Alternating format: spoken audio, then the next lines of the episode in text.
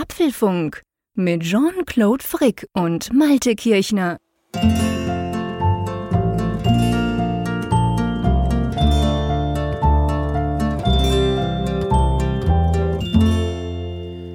Und herzlich willkommen zum Apfelfunk 320, welchen wir am 23. März 2022 aufzeichnen. Ja, normalerweise würde ich ja jetzt mal kurz rüberrufen zum lieben Malte und sagen Hallo an die Nordsee, aber ich mache es für einmal ein bisschen anders. Ich rufe Hey Alter. Oh, schrecklich. Schrecklich. Ah, hallo Jean-Claude. Hallo, lieber Malte. Du alte ja. Socke. Genau, du alte Socke. Du hast es genau richtig gemacht. Genau, wir sind schon beim Thema. Und zwar, gestern Abend bin ich über einen, ja, wie sagt man denn dem, ich alter Boomer, ein, ein, ein Meme oder so, einfach ein lustiges Bild auf Twitter gestolpert. Und zwar, du kennst doch wahrscheinlich auch diesen langen Scheit, diese Wörterbücher, oder? Ja, klar, klar. Okay, das habt ihr auch, genau. Hatte ich schon in der Schule. Jetzt meine Kinder haben das erschreckenderweise auch wieder. Dieses blaue L. Und da, ähm, war so ein Bild, wir verlinken das Ganze, da stand Deutsch Jugendsprache. Und dann stand links zum Beispiel, ich bin erstaunt oder was erlaubst du dir? Und das Lustige war, die Übersetzung war immer nur ein Wort. Und zwar Alter. Da steht dann zum Beispiel, ich bin erstaunt. Das heißt in Jugendsprache Alter. Und dann, hey, was erlaubst du dir? Alter? Und so weiter und so weiter. Und ich fand es so lustig. Und zwar ganz einfach drum, du weißt, ich habe zwei Jungs, die sind elf und dreizehn. Und genau so sprechen die. Wenn die zwei, drei Stunden mit mhm. ihren Kollegen übers Internet Fortnite spielen, dann brauchen die einfach nur das eine Wort. Danach ist alles gesagt. Nach zwei Stunden, die haben irgendwie tausendmal Alter gesagt und alles ist okay. Und jetzt spanne ich den Bogen, bevor du dich fragst, was der verrückte Schweizer jetzt wieder vorhat. Nö, nö. Das hat mich dann an dich erinnert. Weil du bist ja ein, er ist still, siehst du, das verschlägt ihm gleich die Sprache. Ja. Weil du bist ja ein amtlich lizenziertes Nordlicht. Nordseebewohner. Und den sagt man ja nach, die brauchen auch nicht viele Worte. Ganz im Unterschied zu mir, der jetzt diese extrem über, überlange Einleitung braucht. Du sagst ja auch gern mal, jo, und dann ist eigentlich alles gesagt, wo ich zehn Sätze brauche. Und ich fand das lustig. Das geht ja so ein bisschen in die ähnliche Richtung. Ja, es gibt, es gibt tatsächlich auch etliche Parodien von Langenscheid, die auf Norddeutsche irgendwie dann, dann angepeilt sind. Ich hatte, glaube, ich hatte dir die Tage auch noch sowas zugeschickt. Du hast in, mir so einen Richtung. geschickt, genau. Genau, das, der war, glaube ich, letzte Woche oder so. Das, der war auch mega lustig, gell? Auch ja, immer ja. nur ein Wort, oder? Ich, ich gucke gerade nochmal nach. Das war nämlich auch so ganz lustig. Genau. Genau. Kannst du nicht meckern, heißt zum Beispiel, ich liebe dich. Ähm, kann man essen, besser geht's nicht, ne? Und so weiter. Genau, einfach Ist okay, so, genau. sehr gut. Ja, ja, genau. Ich habe tatsächlich in meinem Leben auch schon in viel zu vielen Zügen gesessen, wo dann halt so Halbgare saßen, die sich die ganze Zeit Alter zugerufen haben. Schon, und, gell? Äh, oh, ich hasse es. Also äh, es ist, wie du sagst, es ist, wie du sagst, es ist wirklich so eine Phase des Lebens, wo das augenscheinlich unter gerade männlichen ja, Jugendlichen. Bei uns war das dann, nicht so. Wir waren ganz anders früher. Ja, wir haben auch viel Blödsinn geredet, aber, ja, wir, aber wir haben nicht nur Alter gesagt. Oder Nee, ich glaube Vielleicht sogar nicht. gar nicht Alter gesagt. Also ich kann mich an das Wort nicht erinnern, muss ich tatsächlich sagen. Ähm, gut, es ist so lange her, dass ich mich wirklich nicht mehr erinnere. Aber, aber ihr, ja, das ist lustig. Aber ihr Schweizer, ihr seid doch sowieso dann sehr, sehr Richtung auch eher noch gesittet, finde ich. Ne? Also so, das ist ja, wäre doch bei euch grob unhöflich, sowas zu sagen, oder? Also du warst ja schon mal bei uns. Mhm. Ähm, das ist jetzt zwar schon zwei Jahre her, man muss sagen, gerade so dieses Teenie-mäßige, das hat sich schon in den zwei Jahren vor allem so ein bisschen akzentuiert bei meinen beiden Jungs da. Also die waren vielleicht noch ein bisschen weniger Teenie, als du da warst, äh, als sie es jetzt sind.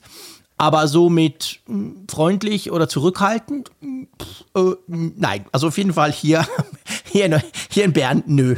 In meiner Familie würde ich das jetzt nicht unter, unterschreiben.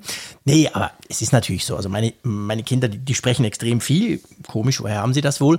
Schon im Kindergarten waren die Lehrerschaft immer ganz begeistert, wie viele die, wie viel die schon sprechen und so. Aber das ist schon so, das ist wirklich so was, das zieht sich so durch und vor allem eigentlich unter Gleichaltrigen. Also schon, wenn ich zum falschen Moment ins Kinderzimmer komme und den Computer ausschalten wollte, dann kriege ich das auch angeworfen. Hm. Aber sonst ist es vor allem so, wenn die untereinander sprechen, dass die das machen. ich habe mir auch fest vorgenommen, ich habe das den Jungs gesagt, ich werde mal, wenn die so eine, so eine Fortnite, das macht, spielen sie halt gerne, so eine Fortnite-Session machen, werde ich mal ein Mikrofon hinstellen.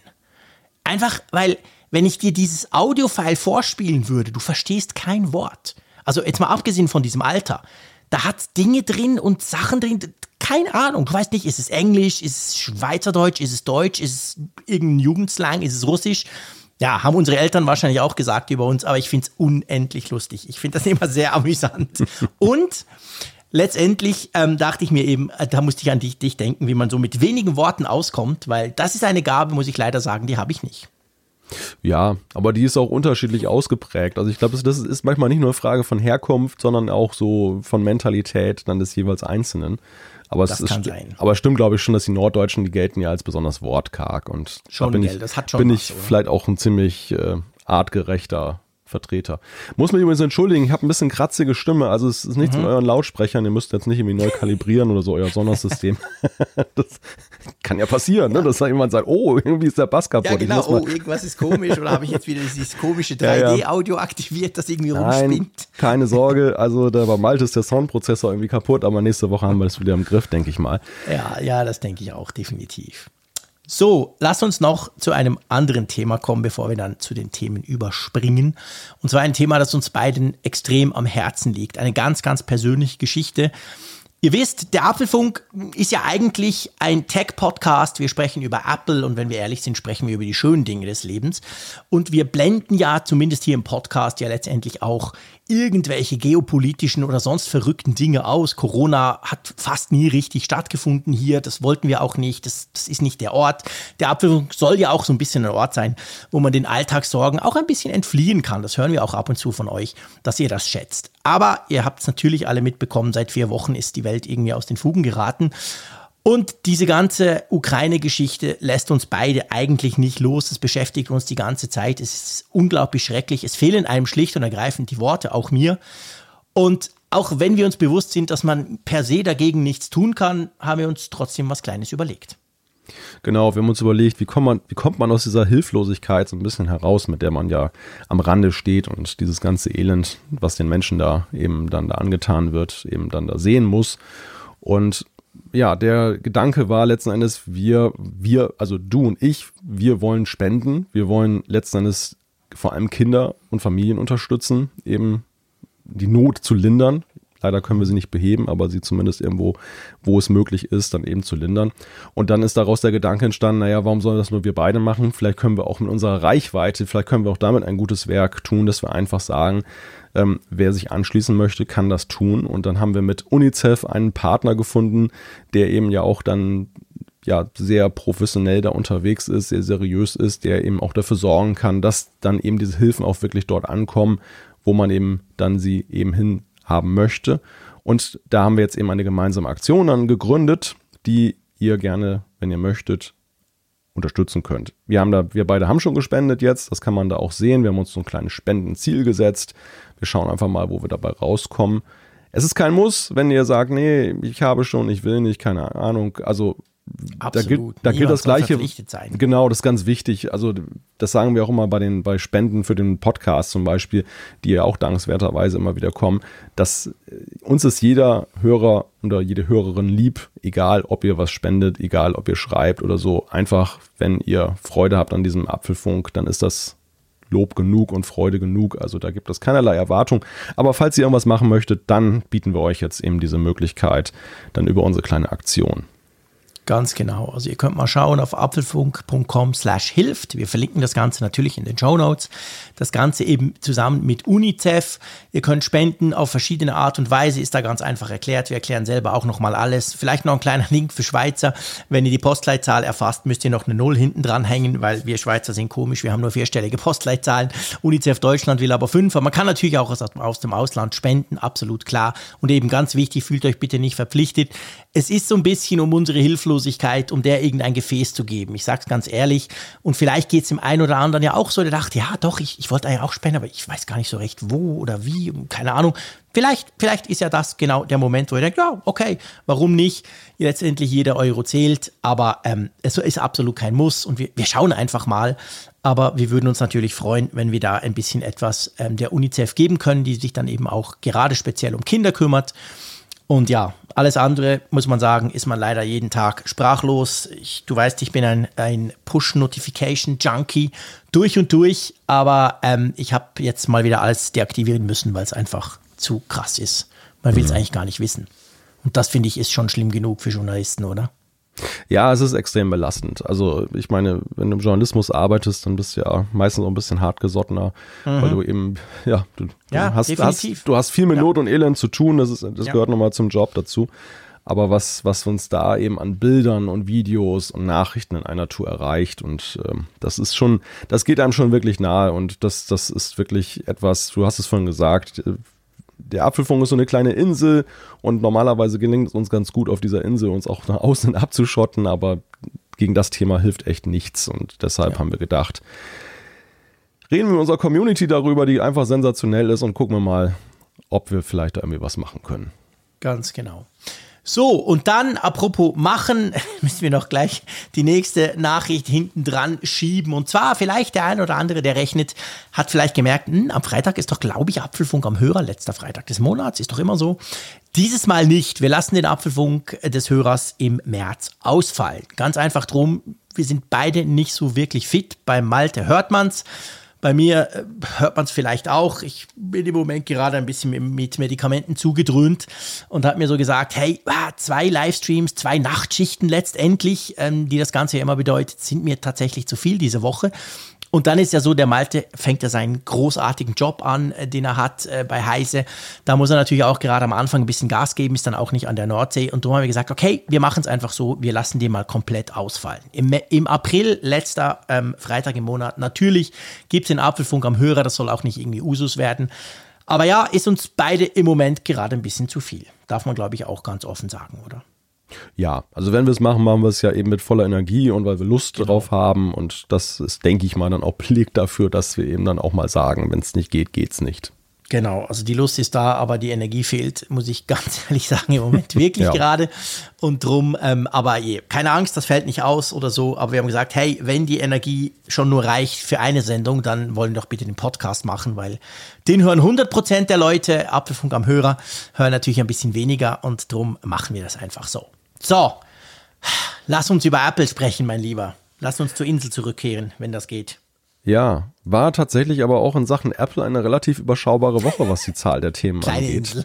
Ja, definitiv. Ja. Muss man fängt, wirklich sagen. Fängt mit einer nicht so guten Nachricht an und zwar, es gab eine, nein, es gab nicht eine, es gab zwei Apple-Großstörungen. Da müssen wir mal drüber sprechen. Genau, dann müssen wir das Thema an der langen Leine, mehr Details zum Studio-Display kommen da langsam zutage. Ja, dann werfen wir mal Blick, einen Blick ins Innere. Und zwar zu der Frage, warum ist der Mac Studio eigentlich nicht aufrüstbar? Dann kommen wir natürlich mit der Umfrage der Woche um die Ecke und dann werden wir sicher sehr viel Zeit haben für Feedback. Ich freue mich, wir haben wahnsinnig viel Feedback von euch bekommen. Da wird sicher das eine oder andere dann noch zu diskutieren sein. Gut, dann lass uns loslegen. Du, ja, Großstörung bei Apple. Und ich habe mir, hab mir lange überlegt, ob ich diese kleine Anekdote bringen soll oder nicht. Ich bringe sie nachher, aber erklär mal, was passiert ist.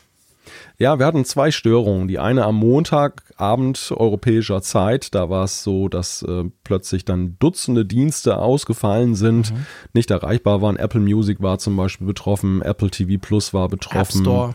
App Store, ich glaube iCloud auch. Also wir bekamen ja. auch Anfragen von Hörern und Hörern, die sagten, hey, ich habe hier ein Problem irgendwie wird die Domain gar nicht mehr gefunden und so. Und was ist da los? Habt ihr das auch? Und ja, das hatten alle. Und ähm, dauerte auch so ein paar Stunden an, wurde dann aufgelöst am späteren Abend, dass gesagt wurde, ja, da ist irgendwas bei Arbeiten am, an den DNS-Servern irgendwie schiefgelaufen. Kommt ja es kommt in den besten Familien die vor. ITler typisch irgendein Update eingespielt und schwupps geht nichts ja, mehr. Wow. Meta, also die, die ähm, Mutterfirma von ja, Facebook genau. hatte das auch vor gar nicht so langer Zeit. Die mhm. haben es sogar hingekriegt, dass sie irgendwie, ihre, dass die ganzen Server sich alle runtergefahren hatten, die ganzen Rechenzentren. Das war auch ziemlich krass. Die kamen gar nicht mehr rein ins Rechenzentrum. Ja, weil da das DNS-System nicht war mehr das, ging. War das, ja, das Routing war irgendwie total ja. aus den Fugen geraten. Genau. Naja, auf jeden Fall soweit so, so normal, in Anführungszeichen. Mhm. Aber einen Tag später, fast zur gleichen Zeit, dann das gleiche in einer, naja, immerhin ein bisschen kleineren Variante, aber trotzdem auch wieder Dutzende Dienste betroffen, dauerte auch wieder eine ganze mhm. Weile. Diesmal gab es keine Verlautbarung von Apple dazu. Ja. Und das ist eigentlich, dadurch wird, wird es zu News. Ne? Ist das ein Zufall ja. oder steckt da mehr dahinter? Das fragen mhm. sich natürlich ja. einige. Ja, ganz genau. Und das zeigt so ein bisschen, vielleicht, ich bringe jetzt mal eine ganz kleine Anekdote, die ist vom Montagabend. Ähm, am Montag saß ich äh, am Abend noch irgendwie auf dem Sofa und habe durch Twitter gescrollt und habe gelesen, wow, Apple hat Probleme. Ah, krass, habe dann kurz geguckt und wow, ja, ganz viel rot auf der Statusseite von Apple und so.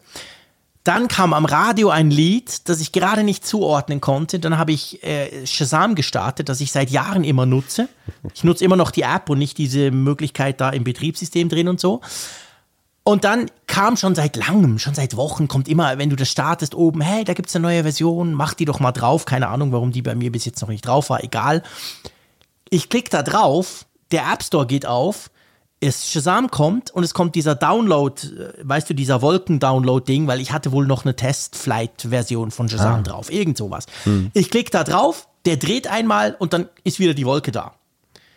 Und wirklich, ich meine, ich darf das jetzt sagen, vielleicht lag es einfach daran, dass ich diese Woche nicht fit bin oder ich werde wirklich alt.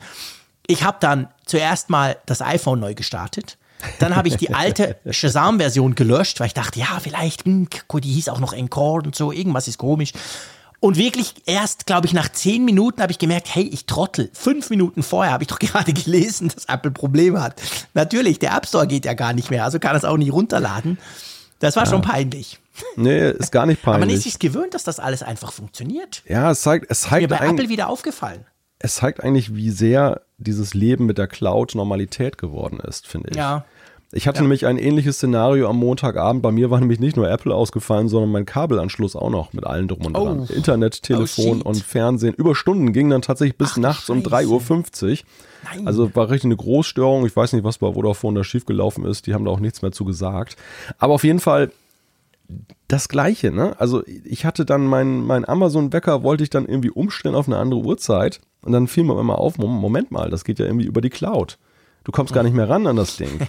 Oder, oder hab oh, irgendwie, oh shit, hab das Amazon-Device was fragen wollen. Dann plärt es natürlich zurück. Ich habe keine Verbindung, ich habe keine Verbindung. Ach ja, da war ja was. Also du, du merkst wirklich bei jeder ja. Gelegenheit, ja. dass, dass so Dinge, ähm, ja, dass das so in Fleisch und Blut übergegangen ist, dass wir halt mit der Cloud Total. verbunden sind und dass, ja. dass aber auch extrem viele Geräte und Dienste völlig lahmgelegt sind, wenn wir keinen Internetanschluss ja. mehr haben oder wenn deren Server spinnen. Das ist mir halt bei der Gelegenheit auch bewusst geworden. Mhm. Zum Beispiel Musik. Früher hatten wir einen Datenträger halt im Schrank. Weißt du, ich habe eine CD Klar. aufgelegt. Wenn, ja. wenn, wenn jetzt zum Beispiel ähm, das Fernsehen ausgefallen ist, ja, dann habe ich mir irgendwie nette Musik angehört. Jetzt kann ich mir keine mhm. Musik mehr anhören, weil die ist ja in der Cloud. Mhm. Mein, mein, mein Streaming kann ich nicht machen, weil die sind ja alle in der Cloud und so weiter. Also das ist schon, das ist schon wirklich äh, bemerkenswert, ähm, was das für eine Dimension annimmt, sobald das mal eben ausfällt. Und ja, die Frage, ist das Zufall oder nicht, die stellten sich ja viele auch vor dem Hintergrund eben ja dieser Bedrohungslage auch durch Drohungen mhm. aus Russland, dass man ja eben kritische Infrastruktur, also das ist jetzt eine kritische Infrastruktur Apple mit seinen Apple TV Plus und so weiter, aber ja eben schon eben auch, das, das dringt in unsere Komfortzone ein. Das könnte eben mhm. auch so ein Zeichen sein, das man setzen möchte. Ja, das, das, das weiß man natürlich nicht. Ich ich bin ja, ich gehe dann meistens eher vom Positiveren aus oder anders gesagt vom weniger Schlimmen. Ich bin ein, ein, ein ziemlicher Optimist sehr oft. Da jetzt auch. Ich dachte jetzt so, okay, am Anfang haben sie gesagt, wo das Problem lag am Montag, am Dienstag dann nicht mehr. Klar, theoretisch kann ja sein, hey, die haben gemerkt, shit, das war am Montag nicht das, das war vielleicht zum Beispiel wirklich ein Angriff. Ähm, ganz profaner, es kann auch sein, dass am Montag, ähm, Dienstag genau das gleiche Problem war und deshalb peinlich zweimal zugeben zu müssen, hey, wir haben zweimal Shit gebaut. Wir wissen es nicht letztendlich, klar. Man muss auch sagen, natürlich, dass Russland als eine der Number One Cyberwar ähm, quasi Armeen gilt, zusammen mit China und anderen, aber da ist Russland sehr stark, das weiß man schon länger. Es gibt ja auch genug, es gibt ja auch genug Beispiele, also in, in Estland und, und auch in der Ukraine fiel ja zeitweise auch der Strom aus vor lauter Hackerei. Also da ist dann eben nicht irgendeine Cloud, ein unwichtiger App Store, sondern kritische Infrastruktur betroffen. Also diese Möglichkeiten die sind natürlich da. Ja, wir können spekulieren, aber wir wissen es nicht. Wir würden es wahrscheinlich, ich weiß nicht, würden wir es ja, erfahren? Das ist eigentlich der Punkt, auf den ich hinaus möchte. Die Frage, würde uns das denn überhaupt jemand sagen? Also, oder wenn überhaupt, erfahren wir es wahrscheinlich Monate und Jahre später mal. Weil ich, ich behaupte mal, dass natürlich kein Konzern das, das sagen würde, im Sinne von Reinwaschung, im Sinne von ich kann nichts dafür, nee, ja. weil es nee, eher so aussieht nicht. nach dem Motto, ich habe ein Sicherheitsproblem und klar. genau. Nee, der, der, das ist klar. Also Apple, so, ich meine Apple sowieso. Es gibt ja noch, es gibt ja Konzerne und es gibt Apple. Also Apple ist ja noch eine, eine ganze Ecke verschwiegener als alle anderen. Die würden das sicher nicht sagen. Andererseits, Das ist natürlich hochpolitisch. Wenn das so wäre, könnte ich mir vorstellen, dass zum Beispiel die USA das schon sagt. Weißt du, so im Sinn von, hey, guck mal, es geht. Ah, gut, auch da muss man sagen, die USA haben ein paar Mal schon gesagt, dass die Cyberwar-Angriffe quasi gleich behandeln wie echte Angriffe. Das bringt dich natürlich dann selber in die Zwickmühle, wenn du dann ja. sagst, hey, das war jetzt ein Angriff. Ich weiß es nicht, ja. Ich, ich habe irgendwie so, aber ja, mein Bauchgefühl, das liegt so oft daneben. Ich habe eher so, so das Bauchgefühl, dass da einfach dummerweise zweimal was ähnliches schief ging. Oder halt, ich kenne das aus meiner IT-Zeit, als ich selber ITler war. Du behebst das Problem, Du bist nach einer Nachtschicht froh und fährst im frühen Morgengrauen nach Hause. Und kurze Zeit später passiert es halt wieder, weil du gemerkt hast, okay, du hast zwar irgendwo was behoben, aber nicht den eigentlichen Grund des Problems. Solche Sachen hatten wir immer wieder. Also könnte auch schlicht und ergreifend so etwas sein, weißt du? Hm. Ich weiß es nicht. Aber es, es ist auf jeden Fall, was viel wichtiger ist, das, was du jetzt gerade erzählt hast vorhin, krass, wie man davon, also wie man sich darauf verlässt halt. Das ja, ich ist eigentlich da, der Punkt. Ich habe da ähm, keinerlei Bauchgefühl, was jetzt stimmt. Also ja, nee, ja. Letzt, letztendlich kann das eine auch wie das andere richtig sein, dass letzten mhm. Endes das ein DNS-Fehler war, weil eben etwas vergessen wurde, vernünftig abzusichern. Das kann, dann würde das ja, auch hätte man nicht gelo gelogen, weil man einfach nur die Konsequenz dann darlegt. Also das muss man natürlich auch mal noch dabei sehen. Der der andere Punkt, der eigentlich sich eher ableitet aus dieser, aus dieser ganzen Problematik oder dass man überhaupt darüber nachdenkt, könnte das sein, dass unser komfortables Cloud-Leben häufiger mal lahmgelegt wird, ist ja eher, kann man, will man irgendwelche Vorkehrungen treffen, dass man mhm. abgesicherter ist, dass man eben nicht ohne alles dann da sitzt, dann plötzlich, weil eben der Anbieter des Vertrauens ja. dann eben dann abgeschossen wurde. Die, die Frage ist ja auch, ähm, klar, Apple zum Beispiel mit Apple One möchte ja, dass wir alle Sachen bei ihnen haben, aber sind wir eigentlich nicht besser aufgestellt, wenn wir verschiedene Anbieter nutzen? Doch, eigentlich schon. Also das, das ist sicher, also Redundanzen grundsätzlich, da spricht jetzt wieder der ITler in mir, Redundanzen sind nie verkehrt, logisch nicht. Das Problem dabei, das hatte ich auch schon, ist natürlich, also nehmen wir mal die Fotos. Wir können es ein bisschen durchexerzieren. Nehmen wir mal die Fotos. Die sind bei mir tatsächlich sowohl auf der iCloud wie aber eben auch auf Google Fotos. Also zwei wirklich getrennte Dienste. Plus, wenn du es ganz genau nehmen willst, ja eigentlich auch noch auf einem Mac. Also quasi, wenn die iCloud komplett abschmiert und ich meinen Mac ohne Internet anwerfe, dann habe ich ja noch meine Datenbank hier. Also der, der, der hat genug Speicher, der holt sich die 200, 300 Gigabyte Fotos alle runter. Das Problem ist aber, was ist denn wie bei dir, wenn Vodafone oder bei mir ist es Sunrise UPC, wenn, wenn hier das Internet nicht mehr geht? Ja. Da bin ich genauso, ich bin noch viel mehr aufgeschmissen, weil ich dann erst merke, krass, sogar meine Kamera, sogar mein Licht, alles funktioniert übers Internet oder eben dann nicht mehr, kaum ist das Internet weg. Also eigentlich müsstest du, wenn du das konsequent weiterdenkst, ja dann auch noch eine zweite Internetleitung haben. Idealerweise eine ganz andere Technologie. Also wir haben beide Kabel. Wir müssten noch irgendwie so einen klassischen DSL-Anschluss daneben haben, bei ganz einem anderen Anbieter oder so, wenn du das ernst nimmst. Ja, oder das Handy, geht natürlich auch, 5G oder irgend sowas. Wir, wir haben uns dann an dem Abend damit beholfen, dass wir dann über Mobilfunk dann ja. sozusagen eine Redundanz hergestellt haben. Ich hatte dann einfach, ähm, meine Frau guckte auch auf dem Tablet dann gerne mal mhm. in, einem, in einer Mediathek und habe dann über das iPad dann die Verbindung geteilt, ja. über 5G. Und das, das lief dann, das lief dann ganz ja. wunderbar. Wobei natürlich dann natürlich wieder das Problem ist, gut, das hast du jetzt nicht, du hast ja so ein Monster-Flat für alles. Aber mhm. dann entsprechende, wenn man Datenpakete hat, dann in oh, bestimmten ja. Größen, die werden das dann doch dann deutlich leer gesaugt, wenn da in das, HD, HD oder 4K-Qualität dann da irgendwelche Streaming-Dienste ja. laufen. Hab, Nein, aber was, was, was ich vielleicht noch gerne als Tipp dann da den Leuten mit auf den Weg geben möchte, ist, dass man, es gibt auch ja Modi, zum Beispiel bei Streaming-Diensten Sachen offline zu, ähm, ja. zu konsumieren. Man kann zum Beispiel bei Musik, bei Spotify gibt es das, dass man die sich auch runterlädt, seine Lieblingstitel mhm. aufs Gerät. Äh, bei den Netflix bei Netflix zum Beispiel auch. Also Klar, das ist so ein bisschen so wie diese Geschichte von wegen für einen Stromausfall irgendwie Dosenfutter zu Hause irgendwie dann auf Vorrat zu haben. Ich frage mich dann ja auch immer, das muss man ja irgendwann auch mal wieder essen oder so.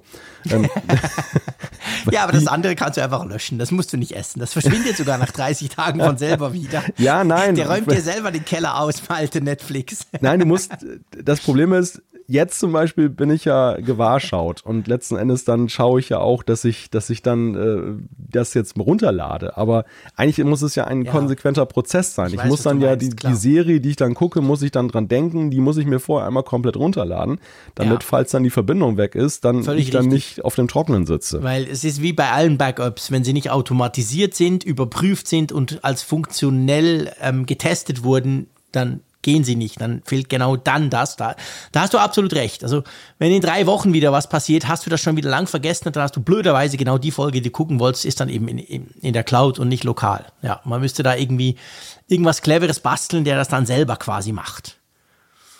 Ja, aber es, es, es ist natürlich schon, es ist, es, es ist, glaube ich, ein Zeichen auch unserer Zeit oder was heißt unserer Zeit? Generell halt, wie viel im Internet oder wie viel auf eine sta stabile, funktionierende Internetleitung und dadurch natürlich auf der anderen Seite auf irgendwelche Server oder Dienste, die laufen, hm. ähm, drauf abstützt. Ja, und, und unser Glauben bedingt vielleicht auch so im westlichen Raum durch die langen Friedenszeiten war ja eben auch, dass außer jetzt von irgendwelchen widrigen Hackergruppen geht da jetzt ein, also aus, von Kleinkriminellen quasi, geht da eigentlich keine große Gefahr aus. Dass auch staatliche mhm. Konflikte letzten Endes ja. ja. dieses neue vernetzte Leben gefährden könnten, das ist ja so in der Dimension eine ganz neue Wahrnehmung. Ja. Klar, in ja, Theorien habe ich da auch schon seit Jahrzehnten von gelesen. Also es gab ja viele Abhandlungen darüber, dass man immer gesagt hat, nächsten Kriege werden auch im Internet stattfinden, aber mhm Jetzt hat man irgendwie so ein ganz anderes Bewusstsein dafür. Deshalb ja eben auch ja. dieses Ereignis, was jetzt vielleicht wahrscheinlich ja gar nichts damit zu tun hat, wo man aber gleich sofort anfängt zu denken, Moment, was hat denn das eigentlich für Auswirkungen? Mit ja. Blick darauf. Ja, ja, das ist ein guter Punkt. Also klar, man kann natürlich darüber streiten, ähm, ob es dann Russland darauf abgesehen hat, also zum Beispiel, das kann ja auch ein anderer sein, ob sie es darauf abgesehen haben, dass wir nicht mehr Netflix gucken können oder ob die nicht lieber versuchen werden, uns komplett den Strom abzuschalten und dann ist dann tatsächlich Netflix mein kleinstes Problem, wenn ich nicht mehr heizen kann und überhaupt nichts mehr funktioniert.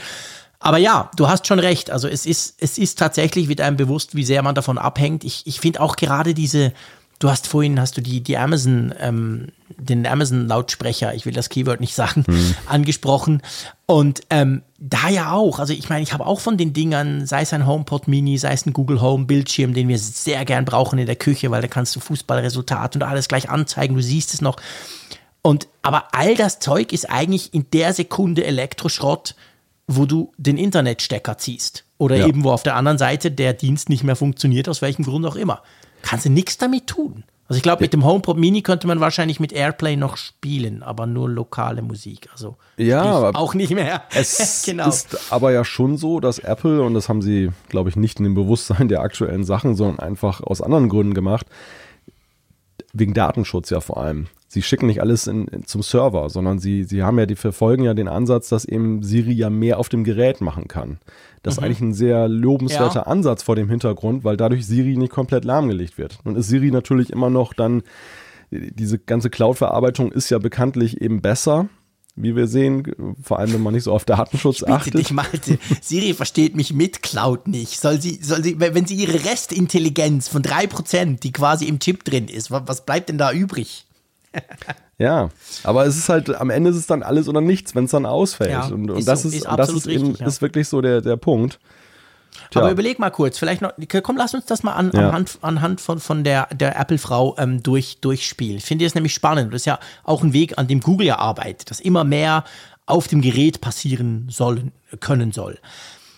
Was ich mir gerade so überlege, also so wie wir die Dinger brauchen, klar, Musikstreaming lassen wir jetzt mal außen vor, aber ist eigentlich fast immer sind irgendwelche, ja, letztendlich Google-Anfragen. Wer hat wann gespielt? Wann ist das? Wie passiert das? Wie alt ist der? Und so weiter. Das sind ja alles Dinge, die könntest du lokal ja nicht machen, weil die ganze Information ja fehlt. Also überleg dir mal, machst du Dinge mit, mit deiner Amazon-Frau, die sie lokal machen könnte ohne Internet? Abgesehen vom Verstehen, weißt du, ich meine, hm. dass sie dich versteht, ist ja schön und gut, aber wenn sie dann zur Beantwortung deiner Frage ja eben wo irgendwo einen Server fragen muss, bist du ja auch nicht weitergekommen. Wie meinst du das jetzt?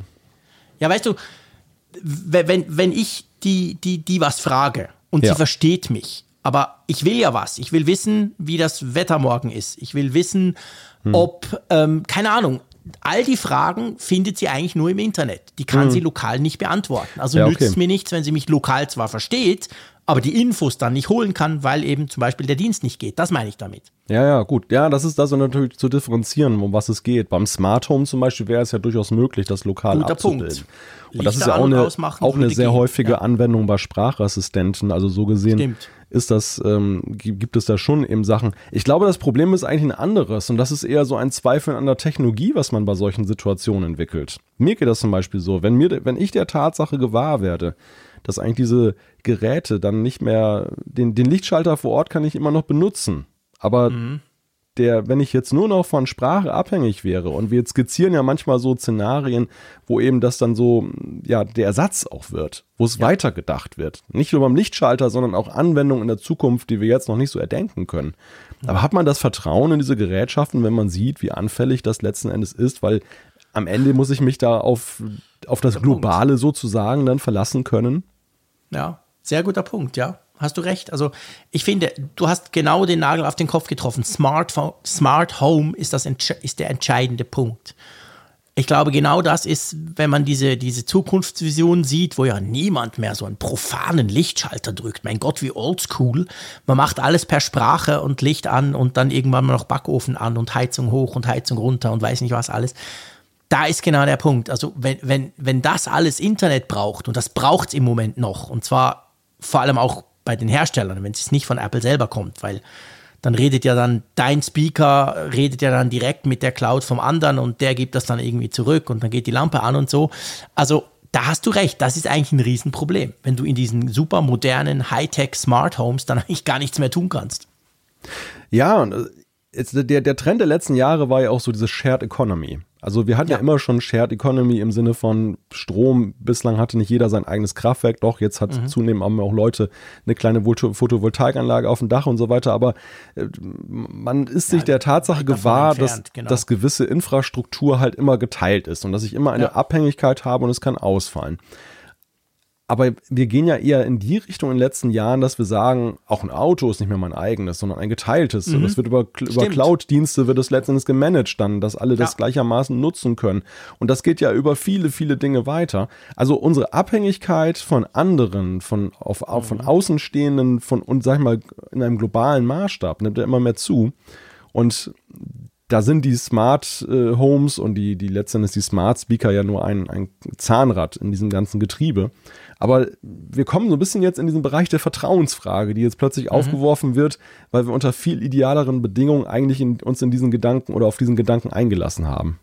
Ja, und ich frage mich halt genau auch, wir sind es ja, wie gesagt, bitte verzeiht uns, wir wollen nicht politisch werden, ähm, aber ich, man sieht das ja auch in anderen Dingen, wie im Moment vertraute, für uns selbstverständliche Dinge plötzlich zu Recht auch hinterfragt werden. Und die Frage ist halt so ein bisschen, ist das jetzt eine Ausnahme? Wir alle hoffen es natürlich. Oder ist das eine Zeitenwende? Werden wir in 20 Jahren sagen, hey, damals fing es an, guck mal, wie unsicher heute alles ist, keine Ahnung. Aber vor allem, die Frage ist, was machen denn jetzt die Big Tech Companies genau damit? Also entwickeln wir uns wieder ein bisschen weg von dieser Shared Economy, entwickeln wir uns ein bisschen hin zum möglichst viel Intelligenz steckt in dem Gerät, in dem Haus, in deinem WLAN meinetwegen, aber verlässt den Router quasi nicht, also geht nicht dann übers Internet irgendwie noch drehen. Wird das aufgenommen, diese potenziellen Probleme, oder muss erstmal etwas wirklich Schreckliches, ein echter Cyberwar, ein Mega-Angriff oder so passieren, bis quasi auch die Big Techs merken, okay, Cloud ist schön und gut, aber hm, wenn die Cloud nicht mehr funktioniert, geht dann eben gar nichts mehr.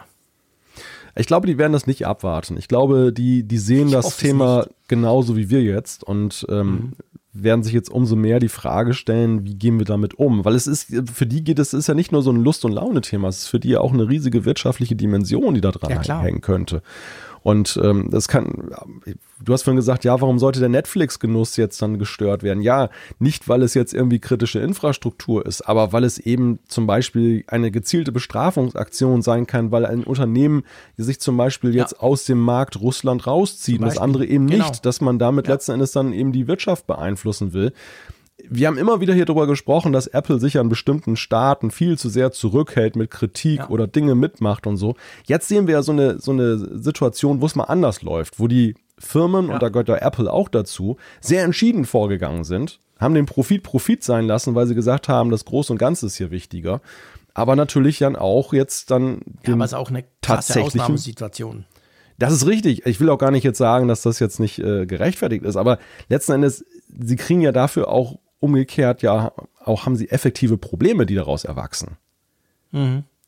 Ja. Und sie, sie werden ja, angegriffen, klar. sie werden geschmäht und so weiter. Und ja. das, das ist letzten Endes etwas, was ja schon eben auch hier ein, ein Faktor in diesem ganzen Spiel ist. Ja. Ich denke mal, die Strategie, die sie gehen, ist auf der einen Seite, sie werden gucken, ja, wie können wir letzten Endes so ein bisschen Intelligenz auf das Gerät verschieben. Das mhm. hat auch ja den Vorteil, Apple hat es ja vorgemacht, äh, man kann den Datenschutz dadurch erhöhen, man kann auch letzten Endes die Last, die auf den Netzen ruht, dann etwas zurücknehmen. Man hat vielleicht sogar einen Geschwindigkeitsvorteil. Ansonsten, glaube ich, wird es auch Regionalisierungsstrategien ja. mehr, mehr geben.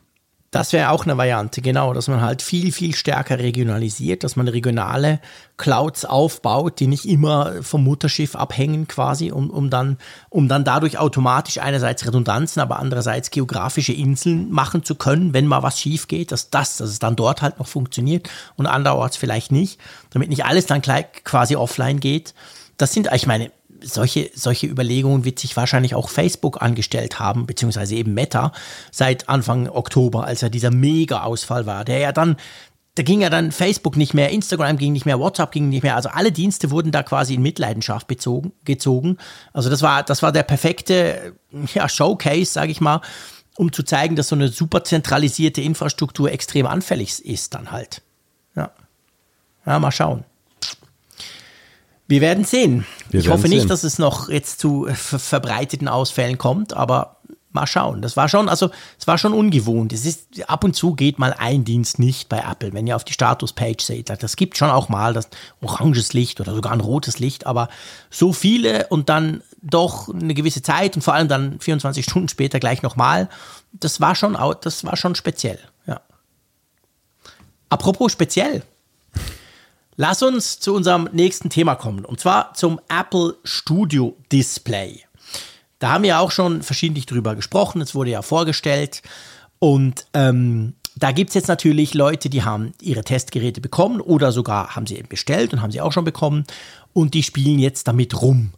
Und da gibt es schon so ein paar Dinge, Fangen wir mal an beim Netzstecker. Ich weiß nicht, wie es dir geht. Ich habe mir diese Bilder ja, ich finde ich find das Mac Studio unglaublich schön. Wir haben nachher auch eine Zuschrift, wo es genau darum geht, warum ich das so schön finde. Ähm, ich finde vor allem auch von hinten ist es wirklich wunderbar, so wie ein iMac, sogar noch ein bisschen schöner, ganz toll. Und da ist ja so ein Kabel dran, in der Mitte des Standfußs, so wie es beim iMac ist. Und jeder, der schon mal einen iMac hatte, einen alten, einen neuen, da kannst du dran ziehen, das kannst du rausnehmen, kannst auch ein anderes reinstecken und so, alles okay. Aber nicht beim Studio-Display. Richtig, da redet Apple nämlich davon ab, das abzumachen oder spricht viel besser davon, dass es eigentlich nicht abgemacht werden kann, obwohl es geht, das haben einige schon gezeigt. Der Grund ist, das ist einfach zu dünn, das Ding. Also man kann da nicht einen, einen regelkonformen Netzstecker einfach reinmachen, den man so rausmachen kann. Und ähm, deshalb haben sie einen eigenen entwickelt, der viel flacher ist, der aber wohl dann die Gefahr in sich birgt, dass wenn den jemand rauszieht, was einige, wie gesagt, getan haben, dass der Schaden nimmt, dass, oder dass das, das Gerät Schaden nimmt dadurch. Deshalb soll man es nicht machen. Apple selber hat so ein ganz merkwürdiges Spezialwerkzeug dafür. Sieht aus wie so ein Angelteil, wo man so dann den Genau, es sieht aus wie die Rolle einer Angel, genau, wo man es drüber irgendwie so quasi, man baut quasi dann Druck auf mit so, mit so ähm, Füßen, die dann am Display hängen und dann ziehst du da irgendwie wohl diesen Stecker raus. Also, hey, sorry, meine Güte, wie blöd kann man denn sein? Ja, das, das verstehe ist ich, verstehe ich überhaupt nicht.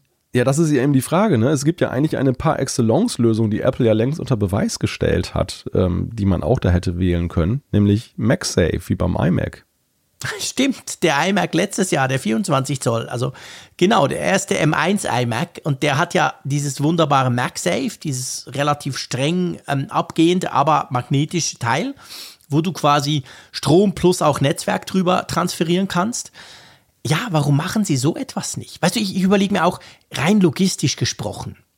Ich meine, Apple optimiert ja, wo es nur geht. Wir wissen ja, der, der Wegfall des Netzteils, so schön er ist und so toll der natürlich auch mit, mit, mit ökologischen Gründen ja auch äh, entsprechend verkauft wird, aber am Ende spart ja Apple Milliarden damit, weil die Packungen kleiner sind und dadurch ist der, Pro der Produktionsprozess hat einen Schritt weniger, du musst kein Netzteil mehr beilegen und dann kannst du halt die, die Packung kleiner machen und und und ich überlege mir jetzt bei diesem Screen, stell dir mal vor, irgendwie die Engländer mit ihrem Atomstecker, ihrem gigantisch großen. Und dann ihr mit einem anderen Stecker als wir, wir kleine Schweizer. Und es ist ja ein, ein, ein, Albtraum, das alles zusammenzupacken. Ja. Ja, ich verstehe das. komplizierter, als einfach ein Kabel beizulegen. Ja, ich verstehe das auch nicht. Also, keine Ahnung. Komisch. Also manchmal, manchmal fragst du dich echt bei Apple, manchmal machen die so, so Rückschritte. Ich meine, früher, typisch Apple, klar, du kannst nichts abnehmen, nicht mal das Kabel. Also durchaus in der DNA findet man das ein oder andere Produkt, wo das so war. Aber eigentlich hätte ich jetzt schon auch gedacht, das sei doch schon eine ganze Weile her, oder? Ja, es wirkt halt wie eine Insellösung, die sie jetzt da gefunden mhm. haben für den iMac 24. Ähm, eigentlich dachten wir alle, dass wir das Verfahren jetzt, wenn man schon dann eben da MagSafe dann wiederholt, ähm, dass man das auch weiter ausrollt, dass das dann wie so ein roter mhm. Faden sich durchzieht. Und das, das wäre mhm. ja auch wirklich eine schicke Lösung gewesen jetzt für diese ganze Sache. Ja, absolut. Ja, das ist schon irgendwie interessant. Ich, ich frage mich dann natürlich in dem Zusammenhang, ist das vielleicht auch so den, dem Durcheinander der Pandemie auch geschuldet, dass da so Prozesse dann eben dann an der Stelle nicht so aufeinander abgestimmt gelaufen sind und hat man gesagt, ach komm, dann lass sein, dann machen wir einen anderen Netzstecker da rein. Ja, aber sorry, also wenn du dir so ein Mac Studio äh, ausdenkst, abgesehen davon denken sie, die, die sich das wahrscheinlich ja nicht in einem Jahr aus. Ich denke, das hat ein bisschen länger gebraucht. Dann, das, das sieht ja aus wie ein iMac. Das sieht ja eigentlich aus wie, ein, wie, wie, wie mein iMac, wenn du unten diesen, diesen diese, diese Gin, also diese, dieses hm. wegnimmst. Und ich meine, ich weiß ja nicht, ich habe keine Ahnung, wie, wie die anfangen, ob die auf einem komplett leeren CAD-Board anfangen oder wie, aber ich würde so sagen, okay, was wollen wir? Wir wollen einen Bildschirm, wir wollen eigentlich den Bildschirm vom, vom iMac, aber halt ein bisschen klein, wir, wir lassen viel weg. Aber dann, der hat ja hinten einen Netzstecker, den kannst du doch einfach übernehmen. Weil wir kommen dazu, es ist ja einiges an Technik in diesem erstaunlichen Studio-Display drin. Das ist ja eben nicht nur ein Bildschirm. Der braucht ja schon auch Strom. Also ja, ich kann es nicht nachvollziehen, weil die iMacs sind ja auch, also auch die letzten jetzt, wir müssen gar nicht den fancy MagSafe nehmen. Kann ja sein, dass der Mac Studio länger quasi entwickelt wurde als der iMac, also dass das aneinander vorbeilief, dass sie das nicht mhm. brauchen konnten. Alles möglich. Aber wir hatten schon, also auch mein iMac Pro ist super dünn. Sorry, wenn ich den hinten anfasse, der ist nicht dick. Aber das hat locker gereicht, für einen ganz normalen Standardstecker da hinten reinzumachen. Ja, ich kann mir das auch nicht so recht erklären, warum sie letzten Endes dann das, das so gemacht haben. Also ich finde sowieso fest verbaute Kabel ist, ist so irgendwie ein Anachronismus. Stell dir mal vor, denk das mal weiter. Ich meine, der Einkauf ist ja mal noch eines. Ich meine, ich kann ja in der Schweiz dann nur das Schweizer Kabel kaufen. Ist mir ja, ja wurscht, ob Apple damit mehr Mühe hat im Lager. Who cares? Aber jetzt geht der kaputt. Meine Katze beißt rein, er bricht irgendwie ab, Wasser leert drüber, keine Ahnung. Gibt durchaus Möglichkeiten, warum Netzkabel kaputt gehen können. Und dann, da muss ich diesen riesen Screen, dieses gigantische Megateil zum ja. Apple Store schleppen, damit dort einer mit so einer Pipeline-Verlege-Einrichtung dieses Kabel rauszieht. Ja, sorry, das ist ja absurd. Ja, das ist Auch absurd. für mich als Kunden, weißt du, super blöd. Ja, ich finde es an der Stelle auch nicht nachhaltig. Also wenn ich so dann denke, dass man ja das iPhone, dem iPhone kein Netzteil, kein Netzstecker mehr beigelegt hat, genau. weil man genau. gesagt hat, dass man so viel CO2 dadurch spart, dass man kleinere Pakete verschickt, aber Leute verschicken riesige Displays, weil sie das den Netzstecker nicht dann davon Klar, lösen können. Es kaufen weniger Leute ein Display. Quantitativ ist das, das natürlich schon. was anderes, ist mir klar. aber die Symbolik ist, ist ja dennoch ja. desaströs. Also genau, ich, find ich, ich finde einfach, es passt nicht zusammen. Das ist inkonsequent ein super, super komisches Zeichen. Und, und beim Mac Studio ist es ja dann nicht so. Der hat ein ganz normales Kabel. Also irgendwie, pff, das ist sehr, sehr, sehr merkwürdig. Also ich, ich kann das nicht so. Weißt du, ich, was, was ja noch fancy wäre. Meinetwegen ein absolut mega ultra proprietärer Stecker. Okay, fair enough. Damit ja kein anderer da ein Kabel einstecken kann. Aber dann, wenn du ein Problem damit hast, rufst du beim Apple Support an und die sagen, ja, hey, du machst jetzt Befehl XY, du fragst die Siri-Tante, löse Kabel und dann macht hinten plötzlich Klick und das fällt raus, irgend sowas. Das wäre ja lustig. Oder irgend so ein, nehme ein, keine Ahnung, nehme eine Banane und nehme einen, einen Torx-Schraubenzieher und mach was und dann geht's plötzlich raus. Mhm. Aber so, also, pff, ja, ich finde, ich finde wirklich auch, das, das ist mega negativ. Aber es gesellt sich ja zu weiteren interessanten Details oder Merkwürdigkeiten, je nachdem, wie man das sehen möchte, die ja dieses Display umgeben. Also ist ja, damit hört es ja letzten Endes nicht auf. Werfen wir einen Blick ins Innere. Ähm, ich greife mal ein, andere, ein Detail mal so mhm. aus der Mitte heraus. Und zwar, mhm. das ist auch ganz interessant. wir wissen ja nun, dass da ja der A15 drin, nee, A13? A13, sorry, der A13 genau. da drin steckt, nebst 64 Gigabyte Speicher. Ein Display, was 64 Gigabyte Speicher eingebaut hat. Das ist geil. Und vor allem, also was mich noch, noch, noch mehr begeistert, da läuft der iOS 15.4 drauf. Also wenn du das im, im Mac, hat man da gesehen, in, die, in diesem, über diesen Mac im Dings anguckst, im Hardware Manager, dann siehst du quasi, da läuft iOS 15.4 drauf. Sollen ja. wohl nur zwei von diesen 64 Gigabyte belegt sein. Ähm, ja, da, also das finde ich ja geil, ehrlich gesagt, im Unterschied zum Kabel. Weil die Fantasie regt dieses, dieses, diese Hardware da drin ja massiv an, oder? Ja, riecht an, aber stellt auch letztendlich die Frage, warum man nicht von vornherein was damit gemacht hat. Denn das, das ist ja eigentlich die Idee. Wir hatten ja, glaube ich, bei der Vorstellung schon darüber sinniert, dass man ja, und da wussten wir nur von dem Prozessor, ja. warum man denn nicht sozusagen einen Rumpf iOS da drauf hat, dass man zum Beispiel immer eine Surfmaschine hat, mhm. die man nutzen könnte, auch wenn jetzt gerade der Mac mal kaputt ja. ist oder so. Also wir, wir sprachen ja gerade über das Thema Reparatur. Ich muss meinen Mac Mini einschicken, weil er kaputt ist. Ich kann trotzdem im Web surfen, ich kann E-Mails empfangen. Für, mit, mit 64 Gigabyte, ich kann so mhm. viel anfangen damit. Und am Ende ist das irgendwie vorbehalten für die Firmware, die wahrscheinlich irgendwie dann ist ja, ja nur für iOS. Die, für die Webcam und wahrscheinlich die Ansteuerung der Speaker oder so und sonst ja, gar nichts. Wird bestimmt alles ausgefüllt sein. ja, nee, wahrscheinlich eben. Ich meine, überleg dir mal, der, der A13, der takt im iPhone 11 und 11 Pro. Also hey, das ist ein geiles iPhone. Das ist nicht, das ist nicht irgendwie ururalt ja. mit Touch ID und so. Das ist ein richtig cooles iPhone. Das wird komplett betrieben mit dem A13. Also wir haben eigentlich ein iPhone 11 in diesem Display drin, das aber bisher zumindest noch überhaupt nichts tut. Ich denke zum Beispiel auch, hey, das Ding hat mehr Speicher als die kleinen Apple TVs. Nur so. Ja, ja. Das wäre ja der perfekte Apple TV. Weißt du noch, wie lange, wie viele Jahre sprechen wir im Apfelfunk über diesen angeblichen Apple TV? Es ging da mal so ein bisschen weg und ich glaube, mit TV Plus war die Geschichte dann so ein bisschen durch. Aber jahrelang hat man gesagt, ja, stimmt, Apple kommt bringt einen Fernseher, irgendwas, Papipapo. Haben sie dann nicht gemacht. Das, das Studio-Display ist ja genau das. Da ist ja alles drin, was ein Apple TV braucht. Also okay, ich weiß noch nicht, ob es WLAN hat. Da müssen wir warten, bis iFixit das alles auseinanderbastelt. Aber ähm, im Prinzip wäre doch das, stell dir mal vor, wie geil das wäre. Der läuft quasi, Fernbedienung ran, paff. Ich habe irgendwo im Netz gelesen, die Frage, warum macht Apple sowas? Und da war die Antwort darauf, weil Apple es sich bei so einem Preis einfach leisten kann. Ja. Das fand, fand ich ja. eine ganz griffige Erklärung. Absolut. Also es, wahrscheinlich stimmt, ist es aus Effizienzgründen für sie wahrscheinlich auch einfach günstiger, einfach ein Standardsystem da mit diesem Speicher da reinzuknallen anstelle dann hat. ein eigenes äh, OS dann wieder für das Display zu entwickeln, einen eigenen, eine eigene CPU und so weiter. Warum? Also das ist doch einfach möglich und das bei dem Preis wahr. für sie auch absolut bezahlbar klar. und darstellbar. Und es lagen wohl noch ein paar A13-Chips rum, klar. Das ist ja, ja absolut auch das. Also da, da, die kann man ja dann verbauen.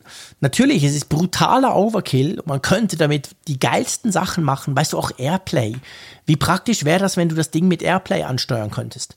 Weil man hört zum Beispiel, der MKBHD hat jetzt einen Test gemacht, der war mäßig begeistert, vor allem wegen Preis-Leistung. Aber der hat auch gesagt, es gibt keinen Mac, der out the box so geil tönt wie das Teil. Also er hat gesagt, der tönt Hammer. Und ich habe ja einen iMac Pro schon, der tönt unglaublich gut und viel besser als die anderen iMacs. Das Studio-Display soll wohl großartig tönen. Also wäre der ja, ja, Airplay, zack, irgendwie vom Mac, äh, ich weiß nicht, irgendwas könnte man damit tun. Die Frage ist natürlich genau die, du hast gesagt, also Apple kann sich's leisten, einerseits, weil der Preis so hoch ist, andererseits, weil es für sie natürlich einfacher kommt und sie wahrscheinlich eben ganz viel von dem Zeug Hardware sowieso noch rumliegen haben. Die Frage ist, haben sie überhaupt ein Interesse dran? Werden sie das mal ausreizen und irgendwann sagen, na, den Apple TV, den müsst ihr nicht zwingend auch noch kaufen, ihr könnt auf das Studio Display, da ist der drin. Oder interessiert sie das gar nicht? Also ich habe so ein Gefühl, dass sie das nicht die Bohne interessiert. Ja, ich fürchte eben auch. dass, dass das letzten Endes, wir, wir sehen diese Potenziale und, und sie wissen sicherlich auch darum, aber nein, sie sagen, es ist halt ein Display, Punkt. Also da, da genau. ist dann nichts weiter ja. mit geplant. Ja, ist schade, ne? Also andere Hersteller genau Sehr. hingucken. Man kann tolle Sachen mit Displays machen, wenn man möchte. Ja, und vor allem, ich bin, ich bin mega gespannt drauf, ob irgendeiner das dann, weißt du, so jailbreakt und genau das auch macht. Einfach mal Stimmt. beweist, schaut euch mal an. das kriegt einer. TVOS läuft problemlos auf dem Studio-Display, alles drin, alles dran. Das, das, das wäre eine geile Herausforderung. Da bin ich ganz sicher, das wird Leute geben, die das probieren. Ja, ja, ja, ja. Da sind einige schon dran, glaube ich, gerade. Ja, das, das wäre lustig, weißt du? So wirklich, so ist quasi das Potenzial des Mac Studio mal so ein bisschen von der Leine gelassen. Ja, aber ich finde, also am Ende diese, dieser Gedanke der Modularität, den, den Apple den ja jetzt auch damit umsetzen will, dann der lebt ja wirklich dann auch dadurch, wenn ich jetzt die Möglichkeit hätte, einen Computer zumindest rudimentär eben zeitweise dadurch zu ersetzen, dass mein Display diese Tätigkeiten auch abbilden kann.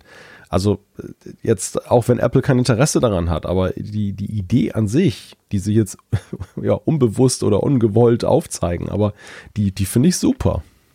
Ja, vor allem, also ich meine, Apple geht ja diesen Schritt. Wir haben ja durch den, den, den Wechsel hin zu Apple Silicon, haben wir letztendlich jetzt die gleichen Prozessoren. Ja, okay, M1 und Pro und Max und Ultra sind schneller und haben mehr Power als der A13, 14, 15, aber im Prinzip ist es ja die gleiche Basis. Also das wäre, also ich bin überzeugt, man könnte auf dem Ding wahrscheinlich sogar macOS laufen lassen. War nicht sogar diese, dieses Developer Transition Kit damals auf A13-Basis? Doch, das war, oder ein A14, ich weiß nicht mehr. Oder A3, Ja, ja, bin mir auch nicht ganz sicher. Oder ein iPad-Chip, glaub ich. A13Z oder so. Genau, also, genau, ja, genau, ja. genau. Das war's. Aber Ja, nah klar. dran, also nah dran ja, auf nah jeden dran. Fall. Da hat man Absolut. macOS damals drauf abfahren können in der Genau. Beta. Also das Ja, ist, es ist, das ist perfekt funktioniert. Also, ja. Genau, also da, da, ich, ja, ich bin überzeugt. Aber ich meine, du weißt genau, was dann passiert. was Kauft keiner mehr einen Mac. Ja, was ist denn ein Studio-Display mit Mac OS drauf? Hm, Warte mal, das gab's doch schon mal. Wie, wie, hieß, wie hieß dieser Rechner, den Ja, Apple we call it iMac. Hat? Ja, genau, iMac, genau. Also ich meine, da sind wir ja wieder. Ja, ja, ja, Entschuldigung, genau. Da, da schließt sich der Kreis. Sie wollen natürlich diese Assoziation um jeden Preis vermeiden dann da an der Genau. Stelle. Das, das, Genau. das ist natürlich auch noch eine Gefahr. Dass, dass sie, Ja. wollen uns, sie wollen uns gerade entwöhnen und dann Ja, bringen genau, und sie plötzlich so ein iMac und durch die träumen rum. Hintertür, so ein, Wir träumen weißt du, rum so und ein, sagen, äh, so ein Notfall-iMac sozusagen. Und mindestens zwölf Hörerinnen oder Hörer schreiben mir schon, ja, siehst du, warum willst du denn überhaupt dieses blöde Studio-Display? Du hast doch schon ein iMac, was machst du denn da für einen Murks? ja. ja, ja, nee, also das ist, das ist tatsächlich ein bisschen verrückt, aber, also, ich finde es spannend, weißt du, es, es reizt mich ja, also ich, ich kann das ja alles nicht zum Glück, aber ich finde es einfach interessant zu gucken, was möglich wäre. Aber ich bin ganz bei dir. Apple wird das nicht tun, weil sie es einfach gar nicht tun wollen und letztendlich auch nicht tun müssen. Lass Die uns Web- zu Mac Studio kommen, oder? Na, die Webcam ist ja noch ein großes Thema. Ja, stimmt. Oh ja, komm, wir reden. war das Webcam. Thema ja eigentlich. Also wir haben ja jetzt über den, die, fast über die Sorry. Nebenkriegsschauplätze da gesprochen. Gut, der Netzstecker war auch noch so ein Thema, aber äh, die, die Webcam mit ihrer Qualität, da waren ja die ersten Rezensionen weitgehend sich einig, das äh, ist eigentlich nicht äh, das, was sie erwartet haben. Ja, die soll wohl recht schlecht sein. Ähm, konnte man bei all den Videos ja auch sehen, die die YouTuber gemacht haben. Das war das übliche Matchbild, das man sich eigentlich, muss man sagen, von Apple ja gewöhnt ist. Apple ist ja die Firma mit der wahrscheinlich höchsten Reputation im Bereich von schlechten Webcams. Wie lange haben wir 720p Webcams in 5000 Euro Notebooks eingebaut bekommen? Also das war ja eigentlich von dem her muss ich sagen, ist das so typisch Apple eigentlich. Und ich habe mich dabei ertappt, dass ich auch gar nicht mehr erwartet habe. Bevor wir dazu kommen, ob das jetzt so bleiben muss oder nicht. Aber ich dachte so, ja klar, ja, zeig mir eine gute Webcam von Apple. Ich habe noch nie eine gesehen in einem Mac, die sind alle scheiße. Also irgendwie hat es da gepasst, als ich das gelesen habe, dass die Leute alle so enttäuscht waren. Ich weiß auch nicht genau, warum die davon ausgingen, dass die jetzt mega gut sein muss, nur weil sie Center Stage drin hat. Also eben, ich bin da vielleicht einfach schon völlig so, äh, habe überhaupt keine, ähm, habe überhaupt keine Hoffnungen mehr, weil, weil, die Webcams von Apple sind immer schlecht. Jedenfalls in den Macs. Beim iPhone, beim iPad sieht es anders aus, aber die waren halt noch nie gut. Warum soll die jetzt plötzlich besser sein? Nur weil sie in einem 1600 Euro Display steckt. Ja, aber war das nicht so, dass doch einige gesagt haben, dass die in den neueren Macs, also in den anderen neueren Macs, Doch. dann doch besser sind von der Die, Qualität? die MacBook Pros, die neuen, also die M1 Ja. Pro und M1 Max MacBook Pro sollen wohl wirklich eine bessere haben. Also da sei es besser geworden. Und da kommt jetzt der andere Punkt. Ich bin sehr, sehr, sehr sicher, dass, also alles andere würde keinen Sinn machen. Das ist garantiert die gleiche Webcam, die wir in so einem MacBook Pro 16 oder 14 Zoll drin haben. Will mir niemand erzählen, dass Apple da eine eigene Webcam designt. Und ich denke, das ist eine Softwaregeschichte. Ja. So Beleuchtung und das irgendwie, dieses Klotzige, was sie irgendwie nicht richtig, das, das, ist, das ist alles. Ich meine, wir wissen alle, wie viel Computer inzwischen eine Rolle spielt bei jeder Art von Foto und Video. Ich nehme mal an, da gibt es ein Update. Verrückt genug, Ja, ein Bildschirm, der Update ja kriegt. Auch schon Andeutungen in der Richtung, Gell? dass, dass Apple Ja. da was plant. Ja. Also, ich nehme mal an, aufs Niveau der, der aktuellen MacBook Pros werden sie es kriegen. Aber ist schon lustig. Was denkst du, Malte? Hätten wir jetzt die Pandemie nicht gehabt und wären wir jetzt nicht alle im Homeoffice gewesen so lange, meinst du, das hätte gleich viel Aufsehen erregt wie jetzt? Das Thema Webcam, Ja, uh, schwierige Frage. ich glaube nicht. Weil früher war das immer so bei Tests von MacBooks, hey, geiles MacBook, krass, wie schnell, wunderbar, endlich neuester Intel, schieß mich tot. Ah, übrigens die Webcam, ja, die ist scheiße. Und dann ging es weiter, weil, weil jeder dachte, ja, ist ja nicht so wichtig, nur schnell mit den Schwiegereltern irgendwas abmachen, aber so, wer braucht schon eine Webcam? Und ich glaube schon, dass sich das in den letzten zwei Jahren massiv geändert hat, oder? Ja, die Selfie-Cam hat schon, glaube ich, einen großen Aufstieg gefeiert. Ja. Also die, die Renaissance der Genau. Selfie-Cam ist da sozusagen eingeleitet worden.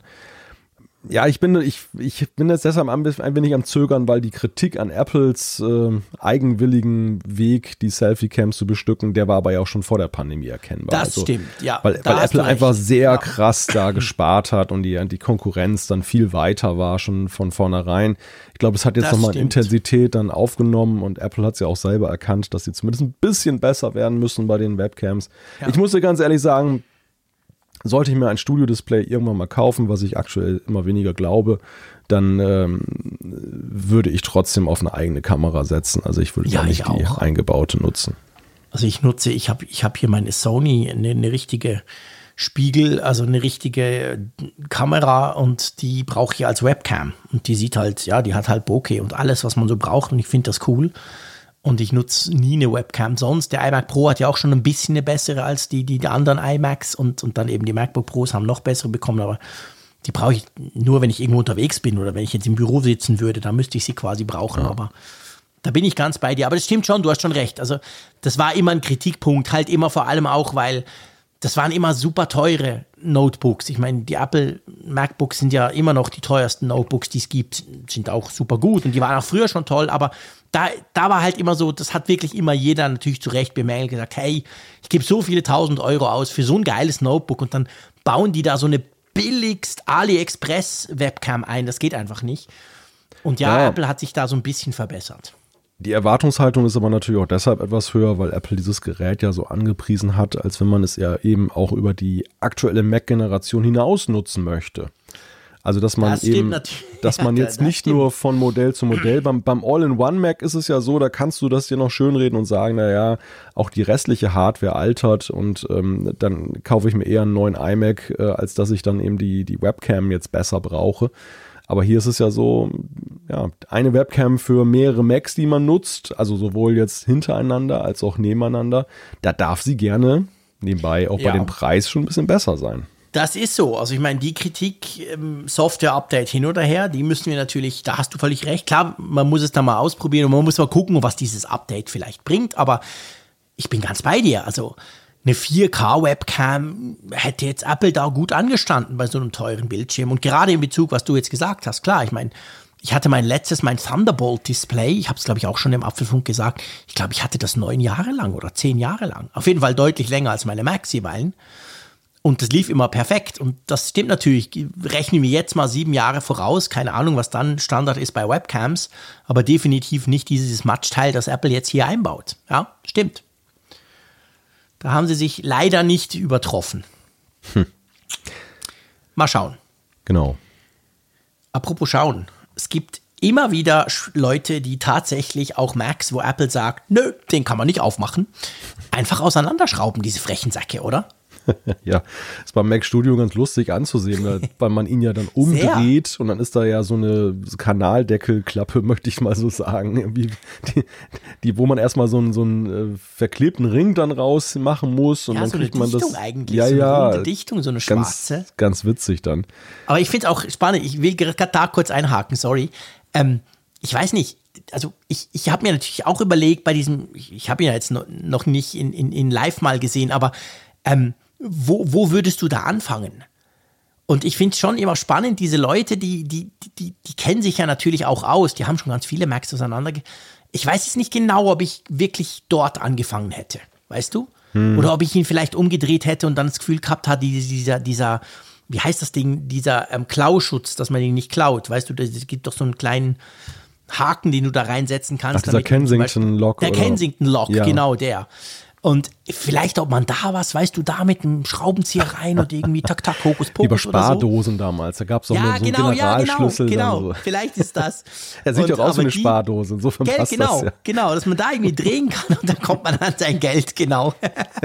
aber nee, du musst also zuerst diesen schwarzen Dichtungsring quasi ähm, ja, rausfriemeln, du musst den quasi ablösen, der ist geklebt.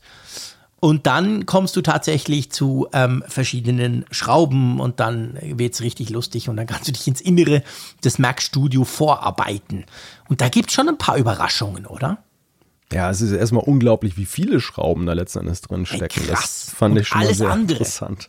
ja, alles Nicht andere. Nicht so eine Generation Schrauben. Nein, alle Schrauben, die es auf der Welt gibt, sind im Mac Studio verbaut. Also ich wäre komplett lost. Ich, ich behaupte, ich würde es schaffen, den aufzumachen ich würde es auch schaffen, den auseinanderzunehmen. Aber ich würde es niemals, nie mehr schaffen, den wieder zusammenzusetzen, weil ich es nicht schaffen würde, die Schrauben genau so, weißt du, so am richtigen Ort zu sortieren auf dem Tisch, dass ich dann weiß, das sind jetzt die vier für da und die für. Das ist der Teil, weil da bin ich viel zu stark chaot, den ich immer wahnsinnig bewundere bei diesen ganzen Auseinandernehmaktionen im Internet. Naja, der Leidensdruck, dass du dann wahrscheinlich mindestens drei Monate warten musst, um einen neuen zu kriegen, der wird dann schon dazu äh, führen, ja, dass du es dann wieder hinkriegst. Ich würde ihn ja gar nie auseinandernehmen. Sowieso würde ich mich niemals ja, ja. trauen. Aber ja, natürlich, du hast recht. das stimmt. Aber da kommen wir dann nachher auch noch dazu. viel Zeit, sehr viel Zeit. Nee, aber was ja schon interessant ist, wenn man sich diese Videos anguckt, gibt verschiedenste, egal ob auf YouTube oder wir tun euch da auch mal eine ähm, äh, verlinken. Interessant ist ja, ähm, dass du, wenn du den dann so auseinandernimmst und du nimmst diesen gigantischen Kühlkörper ab und und und, dann hat es da drin Steckplätze oder jedenfalls ähm, so, ja doch, eigentlich zwei Steckplätze für SSDs, gell? Ja, das ist ja, das ist ja eigentlich auch das, was, was die Leute suchen, die die auseinanderschrauben. Sie gucken nach Reparierbarkeit, Klar. sie gucken nach Erweiterbarkeit. Und das ist ja, Apple sagt uns ja ganz klar, nö, nö, erweiterbar ist da gar nichts. Also ihr könnt natürlich die Ports Moment, nutzen. Die haben doch von modular gesprochen an der Keynote. ja, modular beim Bestellen. ah, okay, alles klar, danke. da kannst du beim Bestellen einmal für dein Leben aussuchen, was du haben möchtest. Genau. Dann musst du, musst du damit leben dann auf ewig. Deshalb besser mehr Geld ausgeben nach Apples Logik. Nein, aber es, die, die Suche ist natürlich, kann ich da trotzdem was richten? Gibt Apple das nur vor? Und dann war erst so ein, so ein Freudeschrei, der durchs Netz ging nach dem Motto, hey, wir können die SSD ja mhm. doch selber einbauen. Wir können eine viel größere einbauen und sparen uns das den riesigen Aufpreis, den Apple verlangt. Aber ja, dann gab es auch sehr schnell das große Aber, nämlich, dass das Ganze dann doch durch Schutzmechanismen eben gar nicht möglich ist. Also man, ich, ich, weiß nicht, wie dann dein letzter Stand ist. Irgendwie gibt es da sehr unterschiedliche Aussagen, dass es auch gar keine klassischen ja. SSDs überhaupt sind, die da drin sind. Nee, also das, das, genau. Der Teil, es sind keine klassischen SSDs, sie sind viel zu klein. Es sind nicht mal die SSDs, die Apple beim Mac Pro verbaut. Da sind es auch schon keine Standard. Die sind noch mal eine Ecke kleiner geworden. ich habe ein Video gesehen, da hat einer versucht, aus seinem Mac Pro die SSD rauszunehmen. Die, die ist nämlich auch gesockelt. Also die kannst du aus dem Steckplatz rausziehen. Wie beim PC. Aber natürlich nimmt Apple nicht diesen PCI-Standard, den, den du bei PC-SSDs findest, sondern sie haben irgendwas eigenes gebastelt. Und beim Mac Studio sind sie einfach, glaube ich, ein Drittel weniger lang, diese SSDs. Aber es hat zwei Steckplätze und offensichtlich ist einer belegt und einer ist frei. Und dann habe ich gesehen, dass einer versucht hat und gedacht hat, okay, pff, ich kann ja mal die von rechts nach links in den Steckplatz stecken. Das geht physisch, aber dann hat der Mac nicht mehr gebootet, weil, keine Ahnung, die SSD am falschen Ort war. Also letztendlich, ich glaube, der Stand jetzt ist, Ähm, ich weiß nicht, ob man solche SSDs überhaupt kaufen kann. Jetzt sicher noch nicht, aber vielleicht später könnte ja ein Zubehörteil mal werden. Aber irgendwie hat da Apple wohl im BIOS schon noch irgendwas, was überprüft, wer da wo sitzt.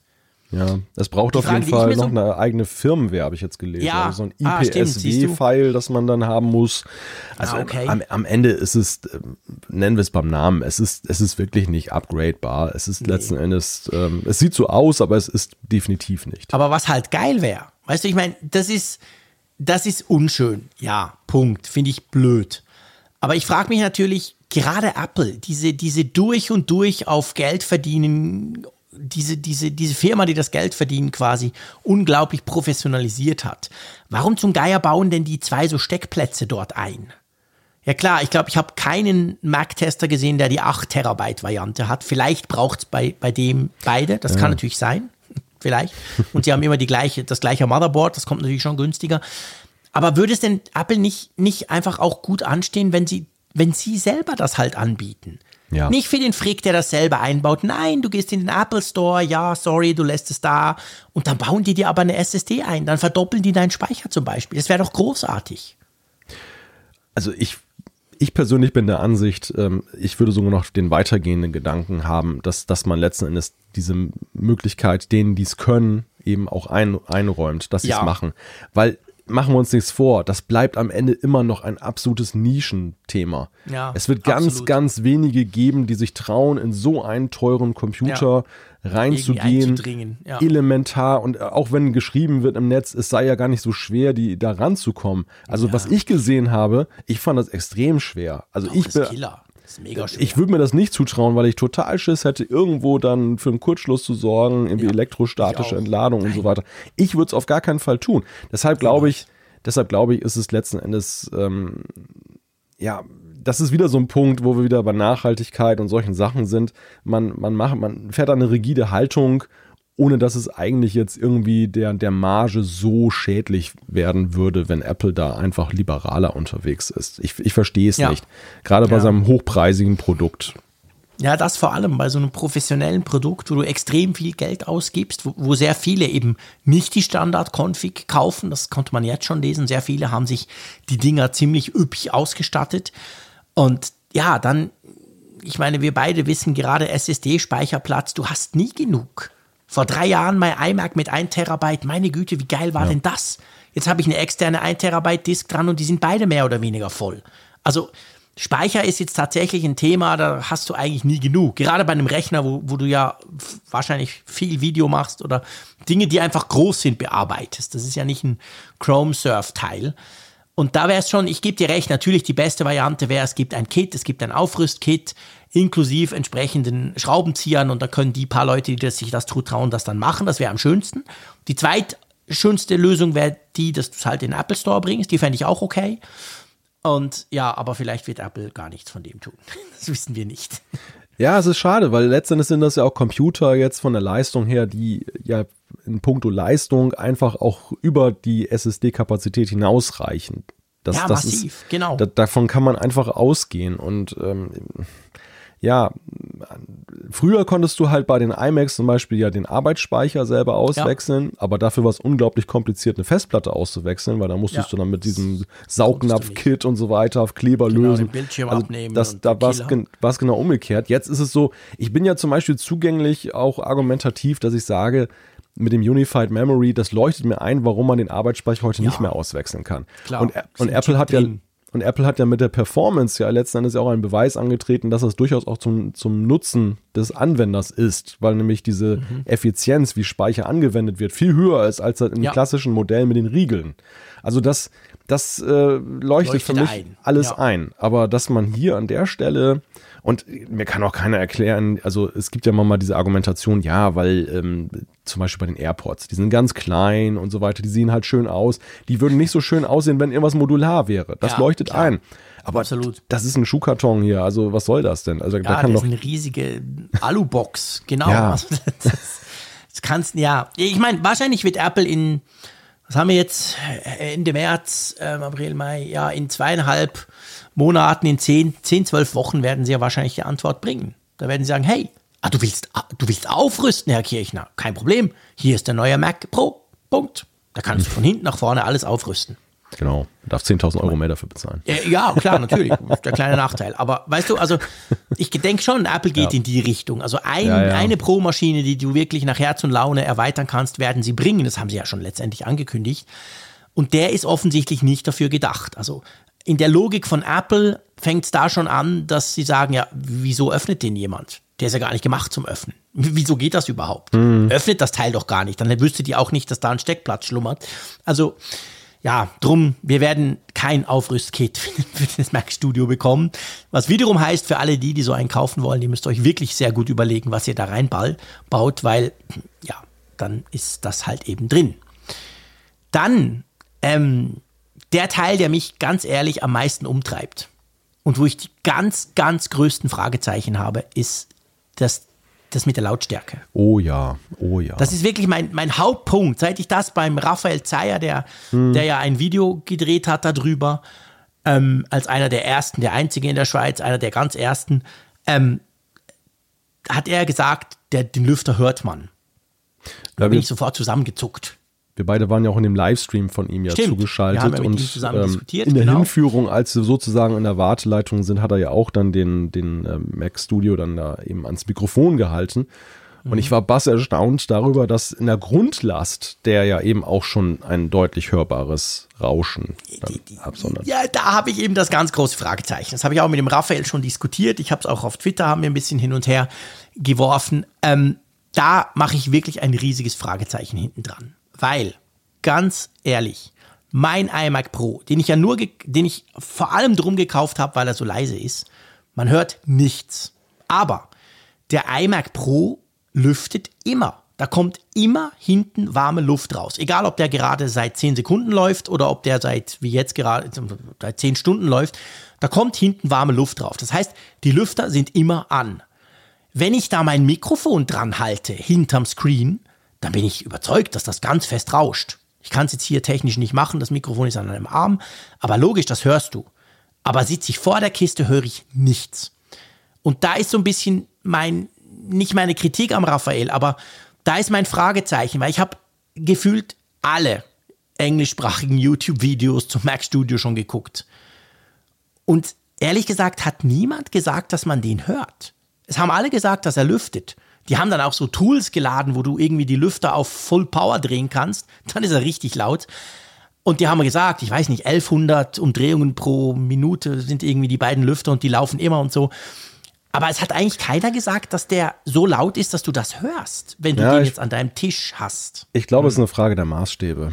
Es ist, ich weiß das, es nicht, vielleicht. Das hat auch sehr viel damit zu tun mit Raphael und, und den anderen. Wenn, wenn man zum Beispiel guckt, so hör dir die Geräuschkulisse an, die bei den YouTubern teilweise herrscht. MKBHD mit seinem Studio, da ist immer ein Rauschen im Hintergrund. Der, der könnte ein Mac Studio gar nicht hören, weil es halt immer rauscht irgendwie, irgendwelche Maschinen, die da im Hintergrund laufen.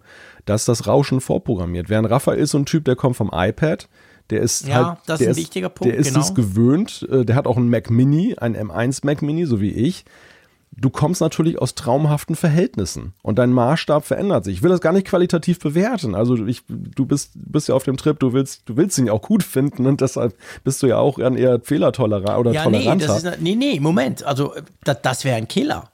Wenn der lauter ist als mein iMac Pro, ja. Der Maßstab ist der iMac Pro, weil seit drei Jahren arbeite ich mit dem iMac Pro. Du weißt, ich mache zig Radiobeiträge pro Woche, unseren Podcast, alles da hat noch nie, da hat noch nie jemand irgendwas gemerkt, dass da was rauscht. Und ich höre auch wirklich nichts, wenn ich davor sitze.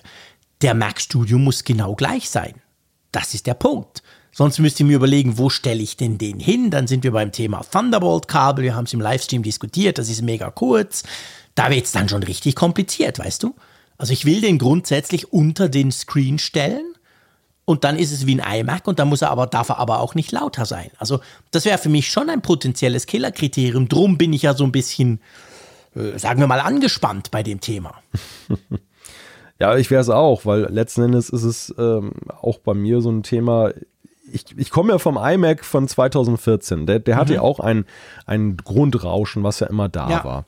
Und Ja. witzigerweise, als ich den hatte, empfand ich den auch als sehr leise und habe dann so gedacht, naja, das, den hörst du ja gar nicht. Außer wenn jetzt natürlich irgendwie gerade ein Video gerendert wird und er laut wurde. Ja. Aber ansonsten, Ja. das, das Grundrauschen hörte ich selber nicht mehr. Es fiel mir allerdings auf, wenn ich zum Beispiel Voice-Overs für Videos gemacht habe. Oder Ja. auch, ja, beim Podcast war es unterschiedlich, aber vor allem bei Voice-Overs, dass, dass man das hörte. Und dann Mhm. kam irgendwann der M1 Mac Mini und habe ich die, die Stille ganz neu kennengelernt. Ja. Und deshalb bin ich auch viel empfindlicher geworden. Also vielleicht auch zu empfindlich, ich weiß es nicht. Muss man natürlich, das ist wiederum so eine, so eine Deutungsfrage. Also Ja, für nee, mich, es gibt ja kein zu empfindlich.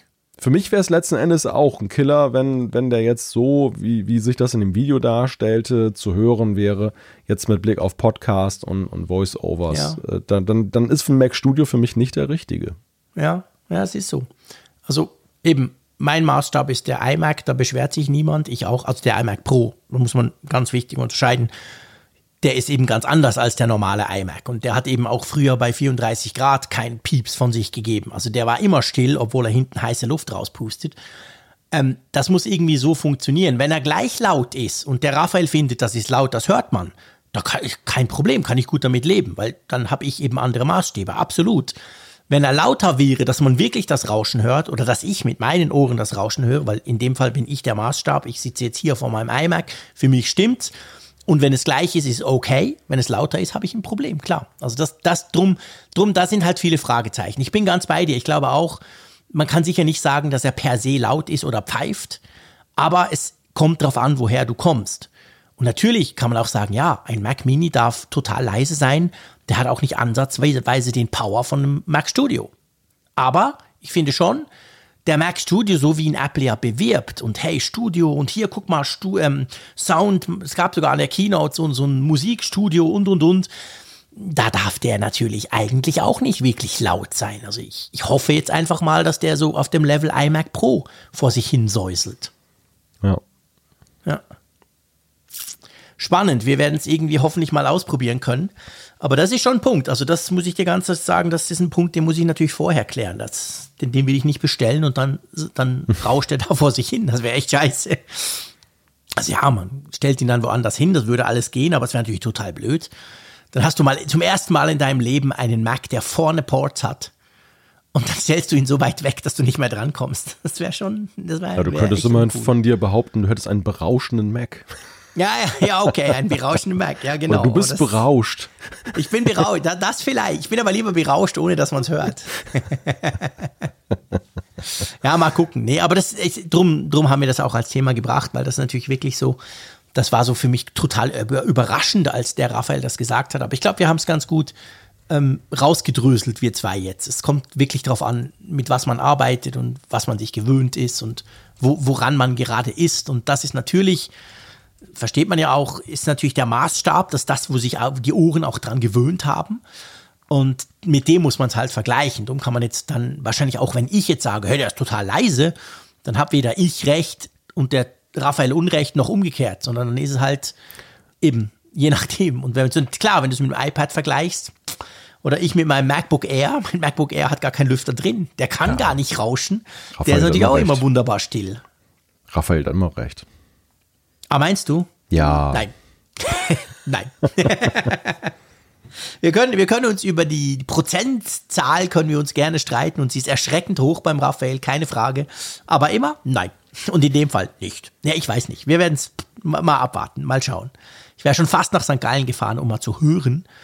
Aber das ist natürlich auch wieder schwierig. Dann bist du auch in einem ganz anderen, weißt du, in einem ganz anderen Umfeld dann in, in, in seinem großen YouTube-Studio.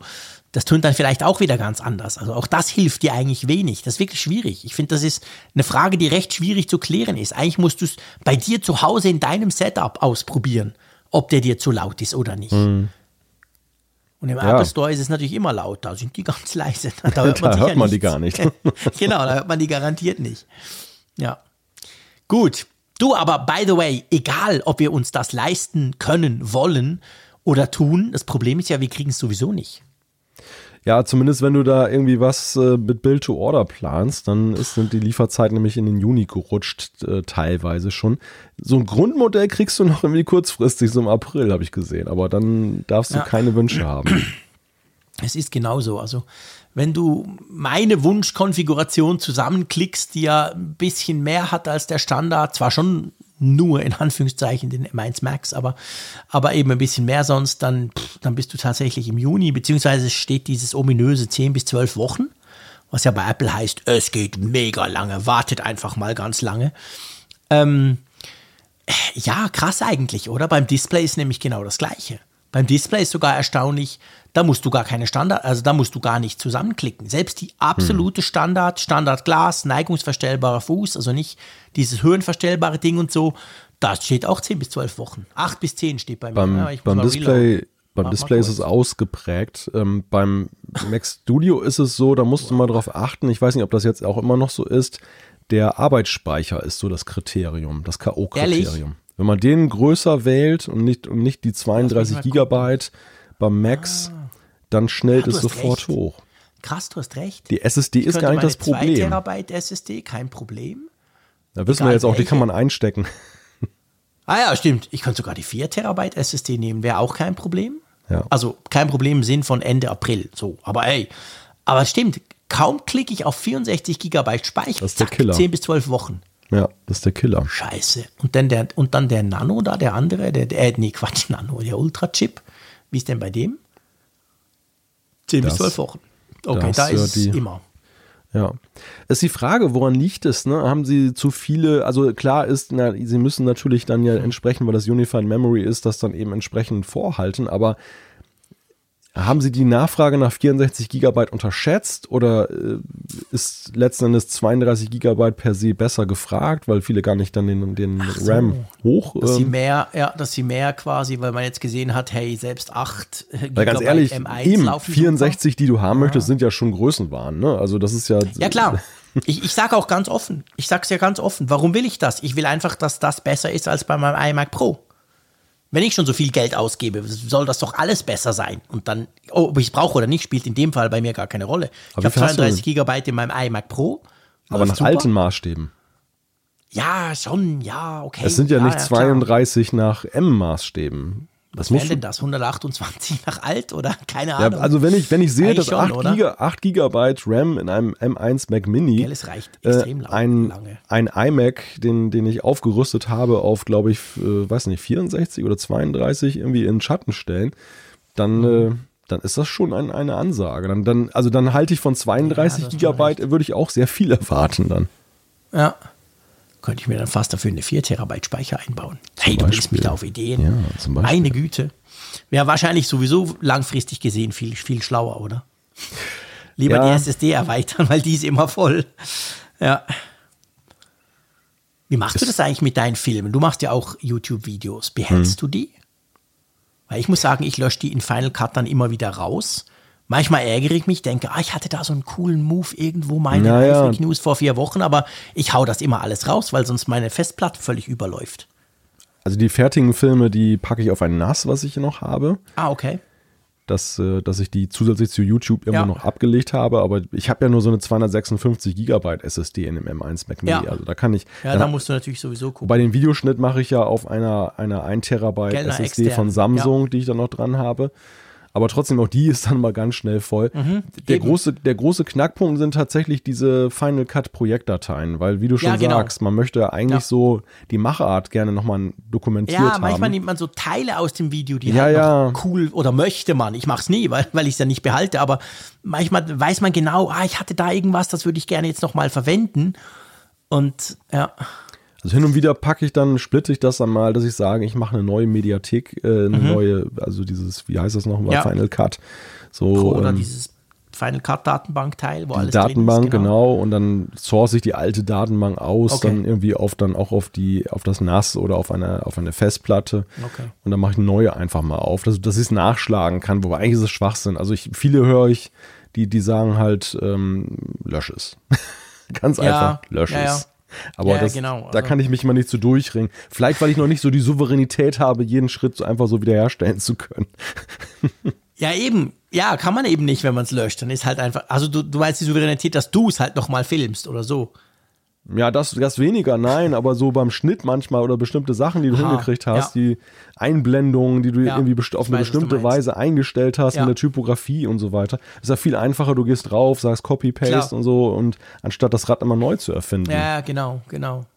Da fehlen sowieso noch so ein paar Möglichkeiten, so mehr Templates zu machen, finde ich. Ja, massiv, finde ich auch. Es wäre so praktisch, gewisse Dinge einfach so abspeichern zu können und dann immer wieder verwenden. Ja. Da ist ziemlich äh, dumm. Also du hast mich tatsächlich, ich meine, ich habe ja noch nicht bestellt, ihr wisst es, wir haben es im Apfelfunk, glaube ich, letzte Woche schon äh, quasi, habe ich mich geoutet. Und aber du hast mich schon auf Ideen gebracht mit diesem blöden Speicher. Du weißt Ja. natürlich genau, dass du an meine Ungeduld ähm, appelliert hast. Ja, ich kenn Und dich wusstest doch. du genau, wo du drehen musst. Genau.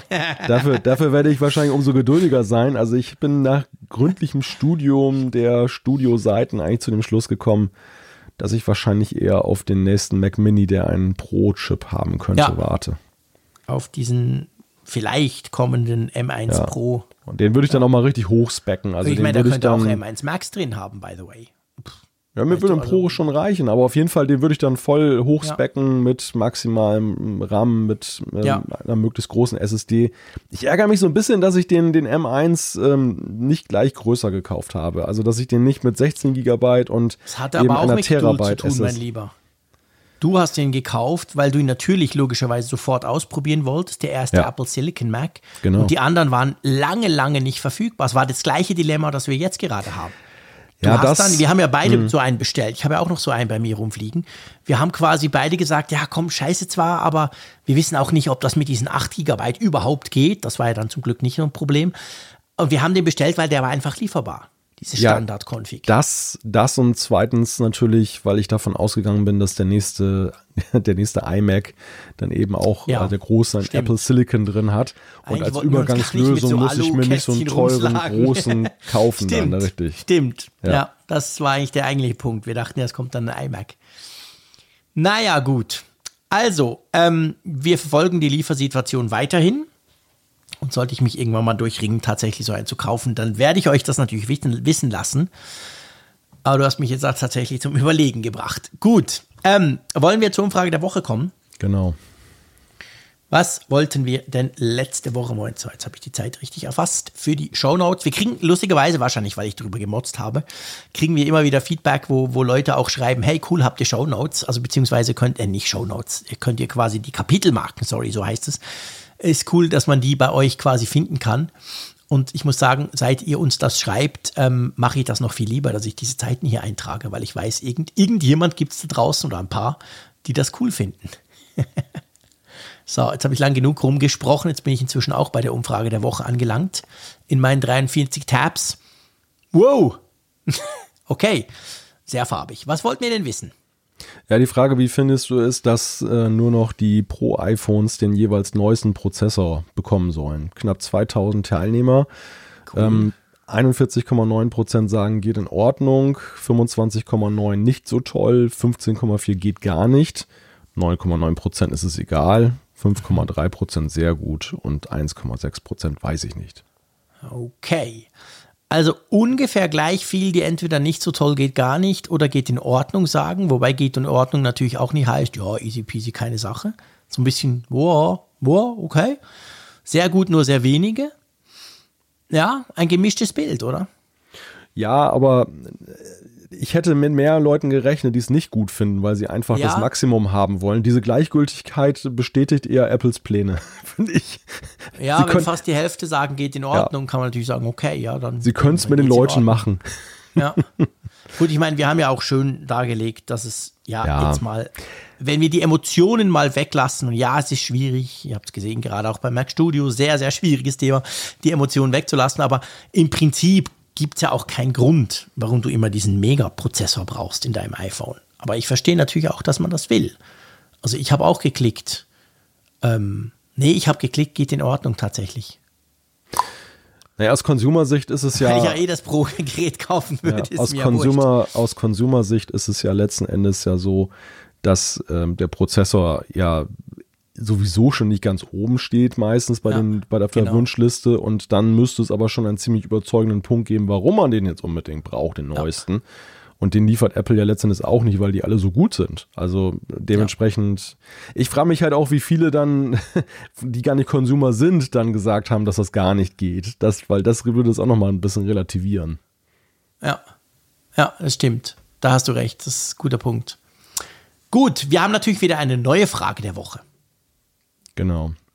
Ja, die Frage ist, ist ein ständig hörbarer Lüfter für dich in, dein, in einem Computer noch hinnehmbar? Uhu. Ja, jetzt machen wir mal Fass auf.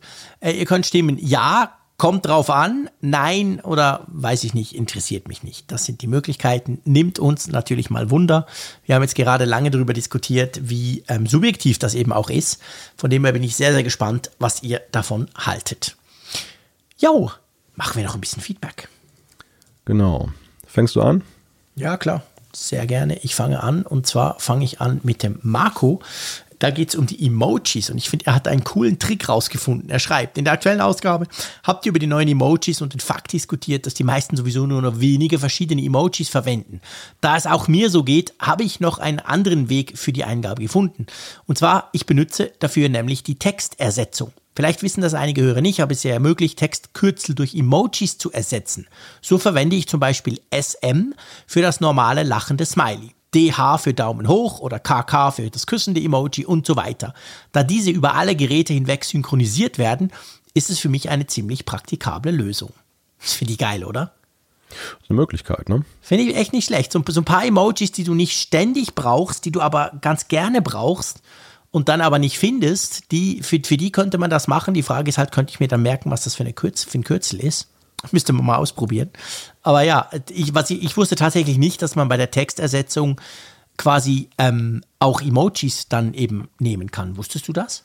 Ja, ja, ja. Ja, die Textersetzung ist aber, glaube ich, ein Feature, was sowieso vollkommen unterschätzt wird, was, was viele, ja. glaube ich, gar nicht kennen und ähm, was aber selbst die, die es kennen, und dazu zähle ich mich auch, dann eigentlich viel zu wenig nutzen weil ja. es einfach gerade jetzt auf dem Smartphone mit wenigen Handgriffen kannst du so viel dann an Floskeln, die du immer wieder verwendest, dann da einfach großartig. schnell einsetzen. Ich nutze die tatsächlich viel, gerade so mit Hashtags auch. Ich bin da sehr, sehr viel auf Twitter unterwegs, mein liebstes soziales Netzwerk und dort arbeite ich immer wieder mit Hashtags. Und da finde ich es mega praktisch, dass du dann nicht jedes Mal Hashtag schreiben musst, sondern ich habe dann ein paar Abkürzungen, zack, haut er mir die dann rein. Also ich, ich, ich nutze das wirklich häufig und ich finde das großartig. Also diese Funktion allein finde ich ganz, ganz toll. Eben auch gerade das mit der Synchronisierung, dass du dich, hey, viele Dinge habe ich vor Jahren eingerichtet, da habe ich nie mehr drum kümmern müssen. Das ist immer auf dem neuen iPhone oder neuen iPad oder so, ist das einfach drauf. Synchronisiert das eigentlich auch mit Mac? Ja, doch, auch, natürlich, gell? Keine Ahnung. Doch, ich glaube schon. Doch, warte mal. Ja, doch, doch, doch, das geht auch über Mac, genau. So, also Marco, vielen Dank für diesen Tipp. Und möchtest du mit dem nächsten loslegen? Genau, Michael hat geschrieben, fast immer kann ich eure Begeisterung für Apple-Geräte voll und ganz teilen, aber beim Studio-Display will mir das absolut nicht einleuchten. Welche Technologie, welches Feature begeistert euch an dem Gerät so sehr, dass zum Beispiel Jean-Claude sogar zwei Stück davon kaufen möchte? Mein, großer, mein, gro mein größter Kritikpunkt an dem Display ist einfach der Preis. Also für 1749 Euro bekommt man ein 27 Zoll Mäusekino 60 Hertz LED ohne Local Dimming und zum Beispiel auch kein HDR. Und nach ersten Tests ist die Webcam und auch eher noch, eher noch unterer Durchschnitt. Sicher wird Apple, was Farbtreue, Verarbeitung und so weiter angeht, bestimmt top sein, aber man bekommt bei anderen Herstellern einfach viel mehr für sein Geld, gerade wenn man kein Grafikprofi ist, der unbedingt Farbtreue braucht, sondern Inhalte konsumiert. Die Möglichkeit, ein ganz anderes Display zu kaufen, ist doch auch eine große Stärke der neuen Modularität des Mac Studio Lineup. Ja, soll ich mal was dazu sagen? Ja, du bist ja vor allem angesprochen. genau. Ja, es ist eigentlich ist es ganz einfach. Es sind zwei Dinge und davon ist aber eins wichtig. Also das zum Preis, da, logisch, klar hätte ich den gern für 1000 Euro, für 999 Euro. Hm, keine Frage. Müssen wir nicht diskutieren, wäre toll. Ähm, das andere, der Hauptpunkt, und das ist das, was ich, glaube ich, wirklich viele nicht verstehen. Viele verstehen es vielleicht und ist ihnen nicht wichtig, dann kann ich absolut damit leben. Aber vielen ist das nicht bewusst, sagen wir es mal so. Das ist 5K. Ein 5K-Display hat massiv mehr Pixel als ein 4K-Display. Und wenn ihr euch mal ein bisschen umguckt, dann ist es so, ähm, Ihr findet Trillionen 4K-Displays der geilsten Art von allen Herstellern mit allem drum und dran für maximal ein Drittel des Preises. Alles okay, verstehe ich alles. aber ihr findet keine 5K-Displays. Es gibt dieses LG-Ding, das aber auch nur irgendwie 250 Euro günstiger ist und absolut schrecklich aussieht. Und dann gibt es jetzt eben diesen Bildschirm und natürlich dann gibt es das Pro Display XDR, das ist sogar 6K. Aber 5K ist halt fast die doppelte Anzahl Pixel. Das ist nicht einfach ein bisschen mehr. Und das ist halt, ich weiß, ich bin ein Display-Nerd, das sage ich auch immer. Seit ich an einem iMac sitze mit 5K, will ich nie mehr was anderes. Ich habe zwar neben diesem iMac einen anderen Display stehen, der ist 4K. Das ist ja okay, aber eigentlich, das meiste mache ich bewusst an diesem super hochauflösenden iMac-Bildschirm. Und drum will ich diesen Screen im Wissen aller Nachteile. Und dass ich mal zwei will, habe ich einfach gesagt, ich werde mir sicher nicht zwei kaufen, das vielleicht in zwei Jahren mal, keine Ahnung, sicher nicht jetzt, aber das ist der Punkt. Also bei mir geht es ausschließlich um die Auflösung. Und alles andere hätte ich mir auch gewünscht. HDR wäre geil. 60 Hertz, meine Güte, ja, macht 120 rein, alles okay. Aber die Auflösung, finde ich, macht den entscheidenden Unterschied. Und halt das Design ist einfach super schön und passt dann zum Mac-Line-Up. Das ist der andere Punkt aber das wäre vielleicht 200 Euro wert, keine Ahnung. Aber ja, es geht mir tatsächlich ums Display, das da verbaut ist und nicht um alles andere rum drumherum. Ja. Wie ist es eigentlich bei dir? Du arbeitest ja mit dem Mac Mini inzwischen mehr als mit dem iMac und der Mac Mini hängt ja an irgendeinem Bildschirm bei dir, oder? Ja, ja, ich habe da so ein 4K Samsung Display ja. dran und ähm, ich bin tatsächlich, also es wird ja Begeisterung angesprochen und so im ersten Moment ist es ja in der Regel auch mal so, dass man dann ja auch durchaus sich beeindrucken lässt und dann, na, wenn man genauer hinguckt, sieht man ja doch etwas differenzierter hin, was Michael ja auch aufgezeigt hat. Den, den Pummel 5K sehe ich auch, wobei ich mich zunehmend frage, ob ich den eigentlich wirklich brauche. Also mhm. ob das im, im täglichen Tun eigentlich wirklich so einen großen Unterschied macht. Da bin ich mir eigentlich gar nicht mal so sicher. Ähm, auch das ist wieder eine extrem subjektive Ansicht, absolut. Ja. Klar. Das, das also, ist der eine Punkt. Äh, was, was mich noch faszinieren würde, aber das kostet natürlich gleich wieder Aufpreis, ist diese Nanotexturglas-Geschichte. Das hatte, ja. hatte Raphael ja schön aufgezeigt, dass es dann eben ja sehr ja, griffiger aussieht als ja. diese glossy-Geschichten, die ja eben auch die meisten Displays haben. Ähm, das ich würde es gerne mal sehen, um es beurteilen Aha. zu können. Äh, ich kenne das jetzt nur aus Videos, das ist natürlich auch mal eine verzerrte Realität letzten Endes. Ja, klar. Und ob das dann mich wirklich so fasziniert. Aber ich muss sagen, ich bin auch, auch da, bin ich, ich bin vom Studio-Display auch so ein bisschen abgerückt wieder. Also mhm. ich bin tatsächlich im Überlegen, weil, weil es eben so ein krasser Unterschied ist. Dieser, dieses Display, was ich hier jetzt gerade eben nutze, hat irgendwie 300, 400 Euro gekostet. Und, ja, klar. Die, dieser, dieser Apple-Bildschirm kostet 1749 oder 2000, wenn ich dann das Nano-Texturglas, das ist, das ist ein himmelweiter Unterschied. Ja, ja klar. Ich weiß nicht, ob ich, ob ich da mal alles haben muss. Also, ja. naja. Nee, also müssen muss ja niemand. Also absolut. Also ich bin halt ein Display-Nerd. Ich sehe den Unterschied. Ich sehe den Unterschied auch beim iPhone, ob das 120 Hertz hat oder 60. Obwohl viele sagen, sie sind es erst auf dem iPad. Ist ja egal. Also das, das wäre es mir halt wert. Aber das, ich, ich sage ja überhaupt nicht, ich habe nie gesagt, man muss den Bildschirm haben. Weißt du? Also es hm. ist mir noch wichtig. Ich finde den cool und mir wäre es das wahrscheinlich wert, mit einem sehr schmerzenden Auge zwar, aber okay, mal gucken. Aber er, ich finde einfach dieses, das, ich habe auch einen ganz tollen Dell-Bildschirm von, von ähm, mit 4K. Der hat, glaube ich, sogar auch 500 Franken gekostet, ein bisschen teurer als deiner. Der ist super, der hat auch sehr, sehr dünne Ränder, was mir sehr gut gefällt. Aber stelle ich den neben meinen iMac, muss ich sagen, ja, ist okay, toll, aber nee, das andere gefällt mir einfach besser. Jetzt kann man darüber diskutieren, ob das 1200 Euro besser gefällt, klar. Aber für mich wäre das eben ein Punkt. Und also das lange Rede, kurzer Sinn, es geht mir tatsächlich um dieses Auflösungsteil halt letztendlich. Aber ja, muss absolut niemand. Und da hat er natürlich recht. Die, die Modularität, die Apple da angesprochen hat, die bezieht sich natürlich darauf, dass du halt im Unterschied zum iMac kannst du dir natürlich beim Mac Studio halt auswählen, was du da für einen Bildschirm dranhängst. Es muss ja überhaupt nicht dieses Studio-Display sein. Bei Mac kannst du gar nicht wählen. Willst du die Größe des Macs, dann hast du das Display des Macs. Punkt. Also da ist es ein bisschen was anderes. Ja. Wollen wir noch einen machen oder? Nee, ich gucke auf die Uhr, wir sind schon ziemlich weit. Wir sind durch, ja. Nicht, dass deine Stimme plötzlich auch durch ist. Meine ist schon so ein bisschen, auch so ein bisschen am Kratzen. du warst ja auch sehr eifrig dabei heute mit deiner Ja, Stimme. okay, das stimmt, da hast du recht. Meine das, konnte sich dagegen ein bisschen schonen. ja, das tut mir leid. Das mag sein, genau.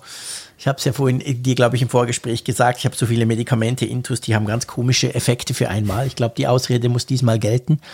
Aber egal, ähm, wir beschließen die Folge 320 und wir hören uns definitiv nächste Woche wieder. Nochmal als Erinnerung, der Apfelfunk am Hörer, der fällt aus. Und vielen herzlichen Dank, macht's gut und vor allem bleibt gesund. Und ich freue mich schon nächste Woche mit dir weiter zu diskutieren. Tschüss aus Bern. Tschüss von der Nordsee.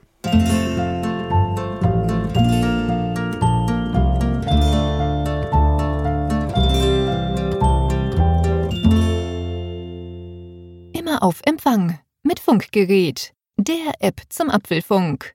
Lade dir jetzt Funkgerät für iOS und Android kostenlos im App Store und bei Google Play.